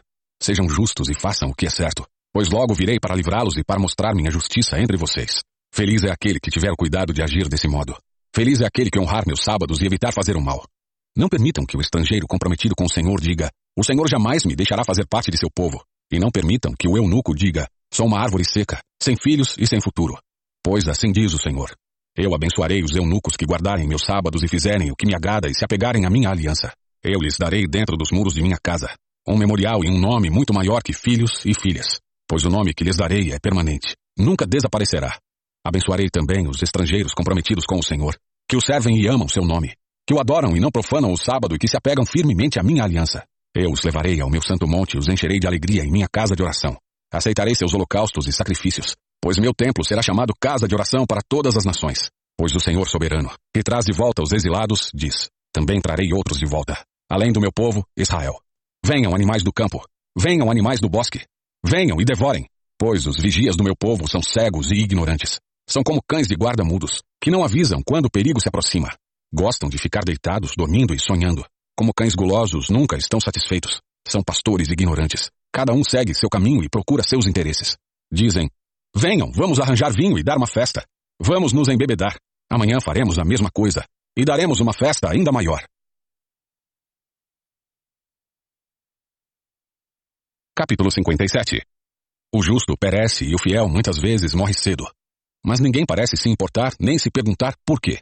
Ninguém parece entender que Deus os poupa do mal que virá. Pois quem anda por caminhos íntegros descansará em paz quando morrer. Mas vocês, filhos de feiticeiras, venham cá. Aproximem-se, filhos de adúlteros e de prostitutas. De quem vocês zombam, fazendo caretas e mostrando a língua? Vocês são filhos de pecadores e de mentirosos. Adoram seus ídolos com ardente paixão, debaixo dos carvalhos e de toda árvore verdejante. Sacrificam os filhos nos vales, entre as rochas dos desfiladeiros. Seus deuses são as pedras lisas nos vales. Vocês os adoram com ofertas derramadas e ofertas de cereais. Eles, e não eu, são sua herança. Pensam que tudo isso me agrada. Cometeram adultério em todos os montes altos. Ali adoraram seus ídolos e foram infiéis a mim. Puseram símbolos pagãos nos batentes e atrás das portas. Abandonaram e foram para a cama com esses deuses detestáveis. Comprometeram-se com eles e gostam de olhar seus corpos nus. Foram até Moloque, com óleo de azeite e muitos perfumes, e enviaram para longe seus mensageiros, até mesmo ao mundo dos mortos. Cansaram-se de tanto procurar, mas nunca desistiram. O desejo renovou suas forças, de modo que não ficaram exaustos. Vocês temem esses ídolos. Eles os apavoram. Foi por isso que mentiram para mim e se esqueceram de mim e de minhas palavras. Foi por causa do meu longo silêncio que deixaram de me temer. Agora mostrarei a todos essas suas boas obras. Nenhuma delas os ajudará. Vejamos se seus ídolos os salvarão quando clamarem por socorro. Até um sopro de vento é capaz de derrubá-los. Basta alguém respirar sobre eles para que tombem. Mas quem confia em mim, herdará a terra e possuirá meu santo monte. Deus diz: Preparem o caminho. Tirem do meio da estrada as rochas e as pedras, para que meu povo passe. O alto e sublime, que vive na eternidade, o santo diz: Habito nos lugares altos e santos, e também com os de espírito oprimido e humilde. Dou novo ânimo aos abatidos e coragem aos de coração arrependido, porque não lutarei contra vocês para sempre, nem ficarei eternamente irado. Se o fizesse, todos morreriam. Sim, todos os seres que eu criei. Por causa da cobiça do meu povo, fiquei furioso e os castiguei. Afastei-me deles, mas continuaram a seguir seu caminho obstinado. Tenho visto o que fazem, mas ainda assim irei curá-los. Eu os guiarei. Consolarei os que choram. Porei em seus lábios palavras de louvor. Que eles tenham muita paz, tanto os que estão perto como os que estão longe. Diz o Senhor que os cura. Os perversos, porém, são como o mar agitado, que nunca se aquieta e revolve lama e sujeira sem parar. Para os perversos não há paz, diz o meu Deus.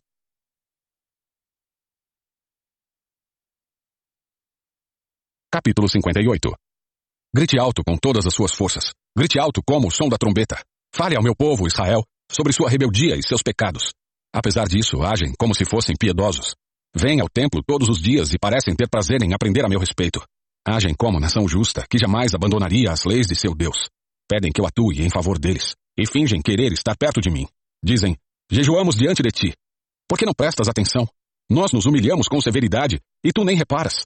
Vou lhes dizer por quê. Eu respondo, é porque jejuam para satisfazer a si mesmos. Enquanto isso, oprimem seus empregados. De que adianta jejuar se continuam a brigar e discutir?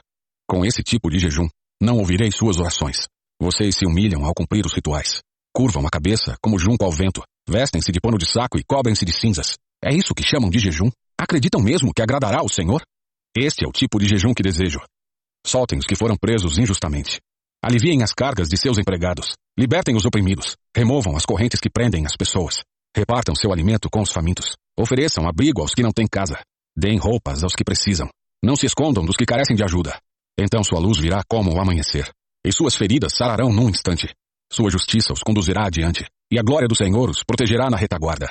Então vocês clamarão e o Senhor responderá. Aqui estou. Ele dirá. Removam o jugo pesado de opressão. Parem de fazer acusações e espalhar boatos maldosos. Deem alimento aos famintos e ajudem os aflitos. Então sua luz brilhará na escuridão, e a escuridão ao redor se tornará clara como o meio-dia. O Senhor os guiará continuamente. Lhes dará água quando tiverem sede e restaurará suas forças. Vocês serão como um jardim bem regado, como a fonte que não para de jorrar. Reconstruirão as ruínas desertas de suas cidades e serão conhecidos como reparadores de muros e restauradores de ruas e casas. Guardem o sábado como dia santo. Não usem esse dia para cuidar de seus interesses. Desfrutem o sábado e falem dele com prazer, como dia santo do Senhor. Honrem o sábado com tudo o que fizerem nesse dia. Não sigam seus desejos, nem falem coisas inúteis. Então o Senhor será sua alegria. Grande honra lhes darei, e o sustentarei com a propriedade que prometi a seu antepassado Jacó. Eu, o Senhor, falei.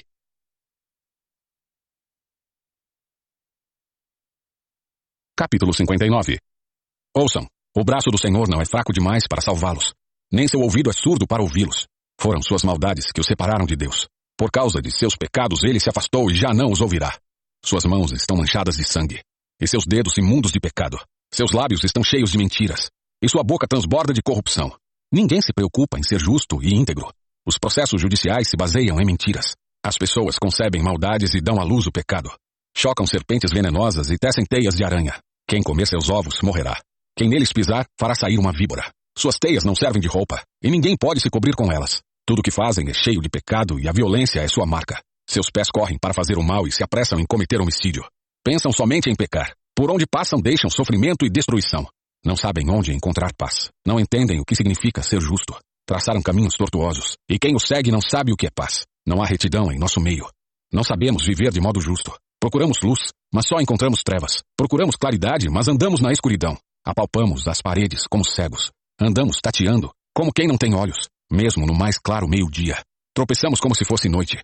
Entre os vivos, somos como os mortos. Rugimos como ursos, gememos como pombas. Procuramos justiça, mas ela nunca chega. Procuramos salvação, mas ela está distante de nós. Nossos pecados estão amontoados diante de Deus e testemunham contra nós. Sim, sabemos que somos pecadores. Sabemos que nos rebelamos e negamos o Senhor. Demos as costas para nosso Deus. Sabemos que fomos injustos e opressores. Planejamos cada uma de nossas mentiras. Nossos tribunais se opõem ao que é certo. Não há justiça em parte alguma. A verdade anda tropeçando pelas ruas. E a honestidade foi banida. Sim, a verdade sumiu. E quem rejeita o mal é perseguido. O Senhor viu tudo isso e se desagradou de não encontrar justiça alguma. Admirou-se porque ninguém se apresentou para ajudar os oprimidos. Então ele mesmo interveio para salvá-los com seu braço forte. E sua justiça os susteve. Vestiu a justiça como armadura e pôs na cabeça o capacete da salvação. Cobriu-se com a túnica da vingança e envolveu-se com o manto do zelo. Ele retribuirá seus inimigos pelo mal que fizeram. Sua fúria cairá sobre seus adversários, e até os confins da terra lhes dará o castigo merecido. No oeste temerão o nome do Senhor. No leste o glorificarão, pois ele virá como uma forte correnteza impelida pelo sopro do Senhor. O Redentor virá a Jerusalém para resgatar em Israel aqueles que se afastaram de seus pecados, diz o Senhor. E esta é minha aliança com eles, diz o Senhor. Meu espírito não os deixará, nem estas palavras que lhes dei.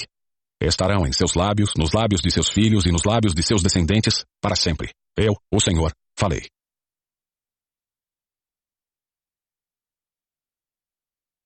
Capítulo 60 Levante-se, Jerusalém, que sua luz brilhe para que todos a vejam, pois sobre você se levanta e reluz a glória do Senhor. Trevas escuras como a noite cobrem as nações da terra, mas sobre você se levanta e se manifesta a glória do Senhor. As nações virão a sua luz, os reis verão o seu esplendor. Levante os olhos e veja, pois todos se reúnem e voltam para casa. Seus filhos vêm de terras distantes, e suas filhas pequenas são carregadas nos braços. Você os verá e seu coração vibrará de alegria, pois comerciantes do mundo todo virão até você e lhe trarão as riquezas de muitas nações. Grandes caravanas de camelos cobrirão sua terra, camelos vindos de Midian e de Efá. O povo de Sabá trará ouro e incenso e adorará o Senhor. Entregarão a você os rebanhos de Quedar e trarão para meus altares os carneiros de Nebaiote. Aceitarei suas ofertas e tornarei meu templo ainda mais glorioso. O que vejo voando como nuvens para Israel, como pombas para seus ninhos? São navios dos confins da terra, de nações que confiam em mim. À frente vêm as grandes embarcações de Tarsis, trazendo de volta o povo de Israel, que vem de lugares distantes com sua prata e seu ouro. Eles honrarão o Senhor seu Deus, o Santo de Israel, pois ele a encheu de esplendor. Estrangeiros virão para reconstruir suas cidades, e seus reis a servirão. Pois ainda que eu a tenha destruído em minha ira, por causa de minha graça terei misericórdia de você. Seus portões ficarão abertos dia e noite para receber as riquezas de muitas nações. Os reis do mundo serão conduzidos como prisioneiros num desfile de vitória, pois as nações que não a servirem serão destruídas. A glória do Líbano será sua. Os bosques de ciprestes, abetos e pinheiros. Ela adornará meu santuário. Meu templo será glorioso. Os descendentes de seus opressores virão e se curvarão diante de você. Aqueles que a desprezavam beijarão seus pés. Eles a chamarão de Cidade do Senhor, a Sião do Santo de Israel. Antes você era desprezada e odiada, e ninguém sequer passava por você. Mas agora eu a tornarei majestosa para sempre. Uma alegria para todas as gerações. Reis poderosos e grandes nações atenderão a todas as suas necessidades. Como se você fosse uma criança amamentada por uma rainha. Você saberá, enfim, que eu, o Senhor, sou seu Salvador e seu Redentor, o poderoso de Israel. Trocarei seu bronze por ouro, seu ferro por prata, sua madeira por bronze e suas pedras por ferro. A paz será seu líder, e a justiça seu governante. A violência desaparecerá de sua terra, a desolação e a destruição da guerra chegarão ao fim. A salvação a rodeará como os muros de uma cidade. E o louvor estará nos lábios de todos que ali entrarem. Você não precisará do brilho do sol durante o dia, nem da claridade da lua durante a noite, pois o Senhor será sua luz eterna. Seu Deus será sua glória. Seu sol nunca se porá, sua lua nunca deixará de brilhar. Pois o Senhor será sua luz eterna. Seus dias de lamento chegarão ao fim. Todo o seu povo será justo. Possuirão a terra para sempre. Pois eu os plantarei ali com as próprias mãos, para manifestar minha glória. A menor família se tornará mil pessoas. E o grupo mais minúsculo, uma nação poderosa. No tempo certo, eu, o Senhor, farei isso acontecer.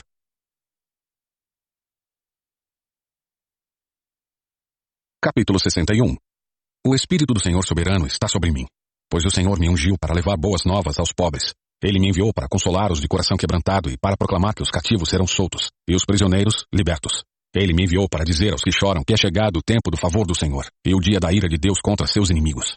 A todos que choram em Sião, ele dará uma bela coroa em vez de cinzas, uma alegre bênção em vez de lamento, louvores festivos em vez de desespero. Em sua justiça, serão como grandes carvalhos, que o Senhor plantou para sua glória. Reconstruirão as antigas ruínas, restaurarão os lugares desde muito destruídos e renovarão as cidades devastadas há gerações e gerações. Estrangeiros serão seus servos, alimentarão seus rebanhos, lavrarão seus campos e cuidarão de suas videiras. Vocês serão chamados de sacerdotes do Senhor, ministros de nosso Deus. Das riquezas das nações se alimentarão e se orgulharão de possuírem os tesouros delas. Em lugar de vergonha e desonra, desfrutarão uma porção dupla de honra. Terão prosperidade em dobro em sua terra e alegria sem fim. Pois eu, o Senhor, amo a justiça e odeio o roubo e a maldade. Recompensarei meu povo fielmente e farei com ele aliança permanente. Seus descendentes serão reconhecidos e honrados entre as nações. Todos saberão que eles são um povo abençoado pelo Senhor. É imensa minha alegria no Senhor meu Deus, pois ele me vestiu com roupas de salvação e pôs sobre mim um manto de justiça. Sou como o noivo com suas vestes de casamento, como a noiva com suas joias. O Senhor soberano mostrará sua justiça às nações do mundo. Todos o louvarão. Será como um jardim no começo da primavera, quando as plantas brotam por toda parte.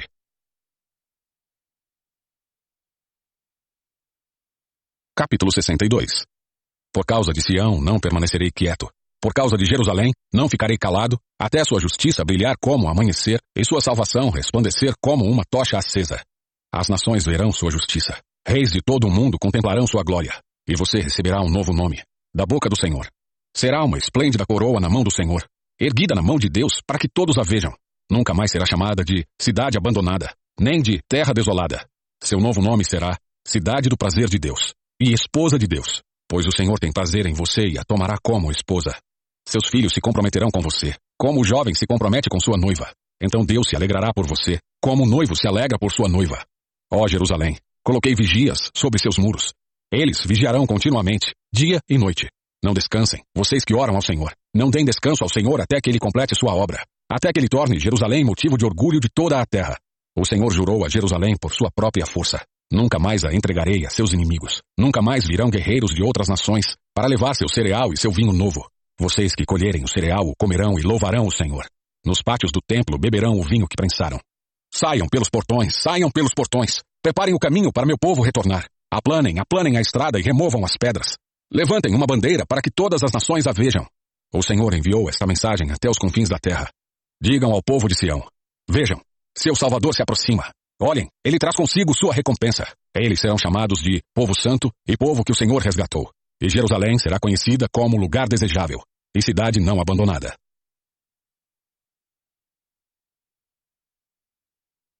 Capítulo 63 Quem é este que vem de Edom, da cidade de Bosra, com as roupas manchadas de vermelho.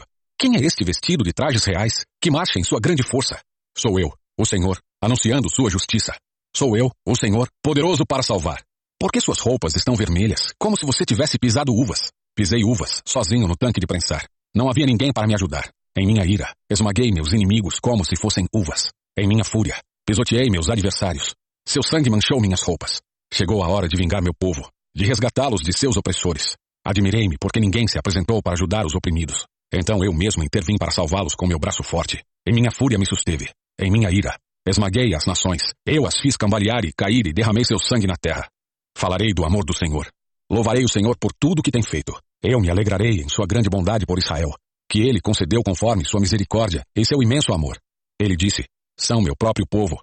Certamente não me trairão outra vez. Por isso ele se tornou seu salvador. Em todo o sofrimento deles.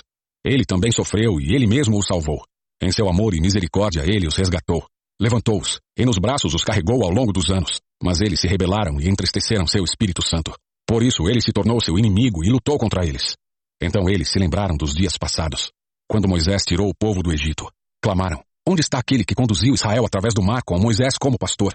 Onde está aquele que enviou seu Espírito Santo para estar no meio de seu povo? Onde está aquele que manifestou seu poder quando Moisés levantou a mão, que dividiu o mar diante deles e assim tornou seu nome conhecido para sempre? Onde está aquele que os conduziu pelo fundo do mar? Eram como magníficos cavalos selvagens, correndo pelo deserto sem tropeçar, como o gado que desce para um vale tranquilo. O Espírito do Senhor lhes deu descanso. Sim, tu conduziste teu povo e tornaste teu nome glorioso. Ó Senhor, olha dos céus, olha para nós de tua santa e gloriosa habitação. Onde estão o zelo e o poder que costumavas mostrar em nosso favor? Onde estão tua misericórdia e compaixão? Certamente ainda és nosso Pai. Ainda que Abraão e Jacó nos deserdassem, continuarias, Senhor, a ser nosso Pai. És nosso Redentor desde as eras passadas. Por que permitiste, Senhor, que nos desviássemos de teus caminhos? Por que nos endureceste o coração para que deixássemos de te temer? Volta, pois somos teus servos, as tribos que são tua propriedade. Por pouco tempo teu povo santo possuiu teu lugar santo. Agora nossos inimigos o destruíram. Parece que nunca pertencemos a ti. É como se nunca tivéssemos sido teu povo.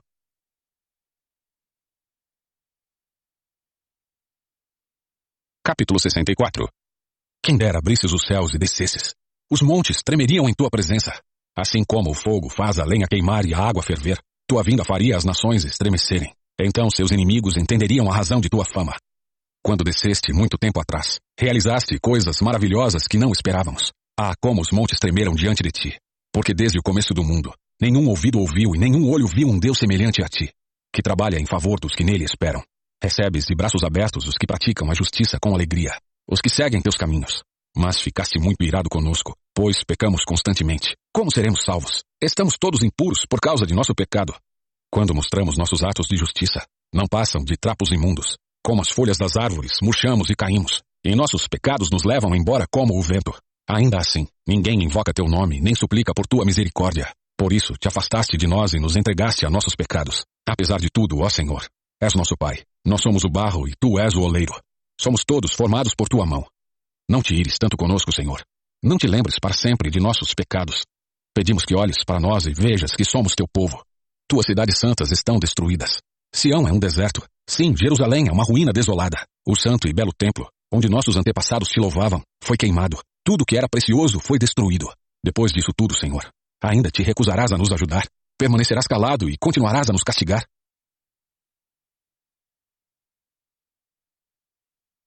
Capítulo 65 o Senhor diz: Estava pronto para atender, mas ninguém pediu ajuda.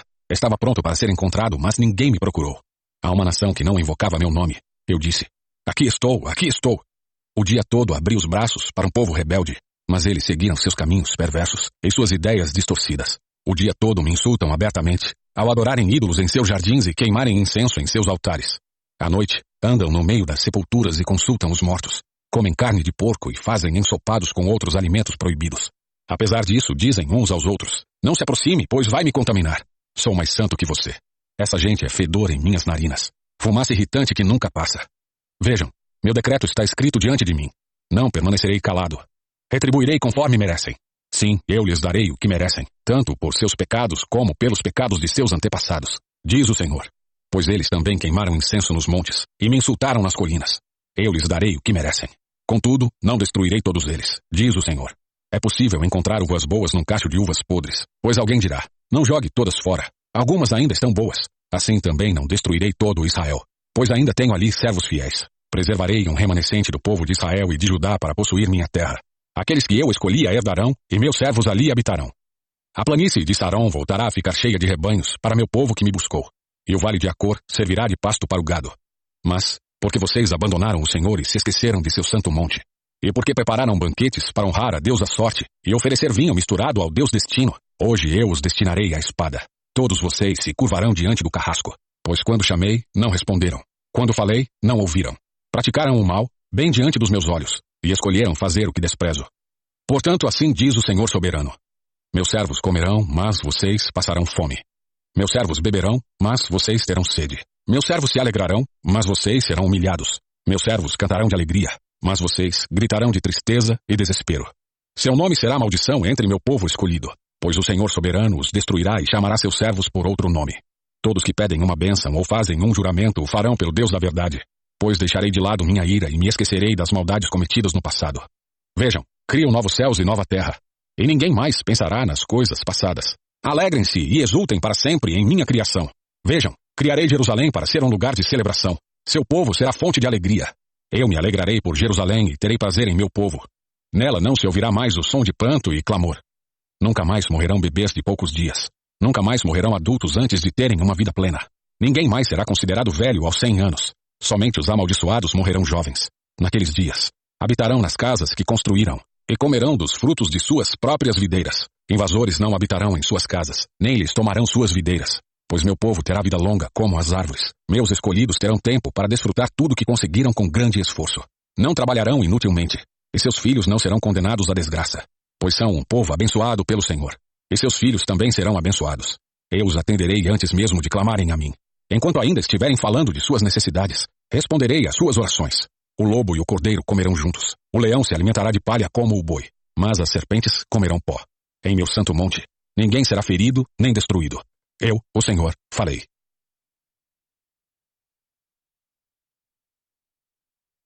Capítulo 66 Assim diz o Senhor: O céu é meu trono, e a terra é o suporte de meus pés. Acaso construiriam para mim um templo assim tão bom? Que lugar de descanso me poderiam fazer? Minhas mãos criaram os céus e a terra. Eles e tudo que neles há são meus. Eu, o Senhor, falei. Abençoarei os de coração humilde e oprimido, os que tremem diante de minha palavra. Quanto aos que escolhem seguir os próprios caminhos, que tem prazer em seus pecados detestáveis. Não aceitarei suas ofertas. Quando oferecem um boi, é tão inaceitável quanto um sacrifício humano. Quando sacrificam um cordeiro, é como se tivessem oferecido um cão. Quando trazem uma oferta de cereal, é como uma oferta de sangue de porco. Quando queimam incenso, é como se tivessem abençoado um ídolo. Enviarei sobre eles grande aflição, tudo o que mais temem, pois quando chamei não responderam. Quando falei, não ouviram. Praticaram o mal bem diante dos meus olhos, e escolheram fazer o que desprezo. Ouçam esta mensagem do Senhor. Todos vocês que tremem diante de suas palavras. Seu próprio povo os odeia e os expulsa porque são leais ao meu nome. Zombam. Que o Senhor seja glorificado. Alegrem-se nele. Mas eles serão envergonhados. Que tumulto é esse na cidade? Que barulho é esse que vem do templo? É a voz do Senhor, vingando-se de seus inimigos. Antes mesmo que comecem as dores de parto, Jerusalém dá à luz um filho. Quem ouviu falar de algo tão estranho? Quem viu uma coisa dessas? Acaso algum país nasceu em um só dia? Alguma nação veio a existir num instante. Mas quando começarem as dores de parto de Sião, seus filhos já terão nascido. Acaso eu levaria esta nação à hora do parto e não a faria nascer? Diz o Senhor. Não, jamais a impediria de nascer, diz o seu Deus. Alegrem-se com Jerusalém. Exultem por ela todos que a amam e todos que por ela choraram. Bebam de sua glória até se fartarem, como a criancinha mama e é confortada no seio da mãe. Assim diz o Senhor. Darei a Jerusalém um rio de paz e prosperidade. As riquezas das nações fluirão para ela. Seus filhos serão amamentados em seus seios, levados em seus braços e acalentados em seus joelhos. Eu os consolarei em Jerusalém, como a mãe consola seu filho. Quando virem essas coisas, seu coração se alegrará. Vocês florescerão como uma planta viçosa. Todos verão a mão do Senhor abençoar seus servos, e sua ira pesar contra seus inimigos. Vejam, o Senhor vem com fogo, e seus carros de guerra são velozes como um vendaval. Trará castigo com a fúria de sua ira e com o fogo ardente de sua repreensão. O Senhor julgará o mundo com fogo e sua espada, e muitos serão mortos por ele.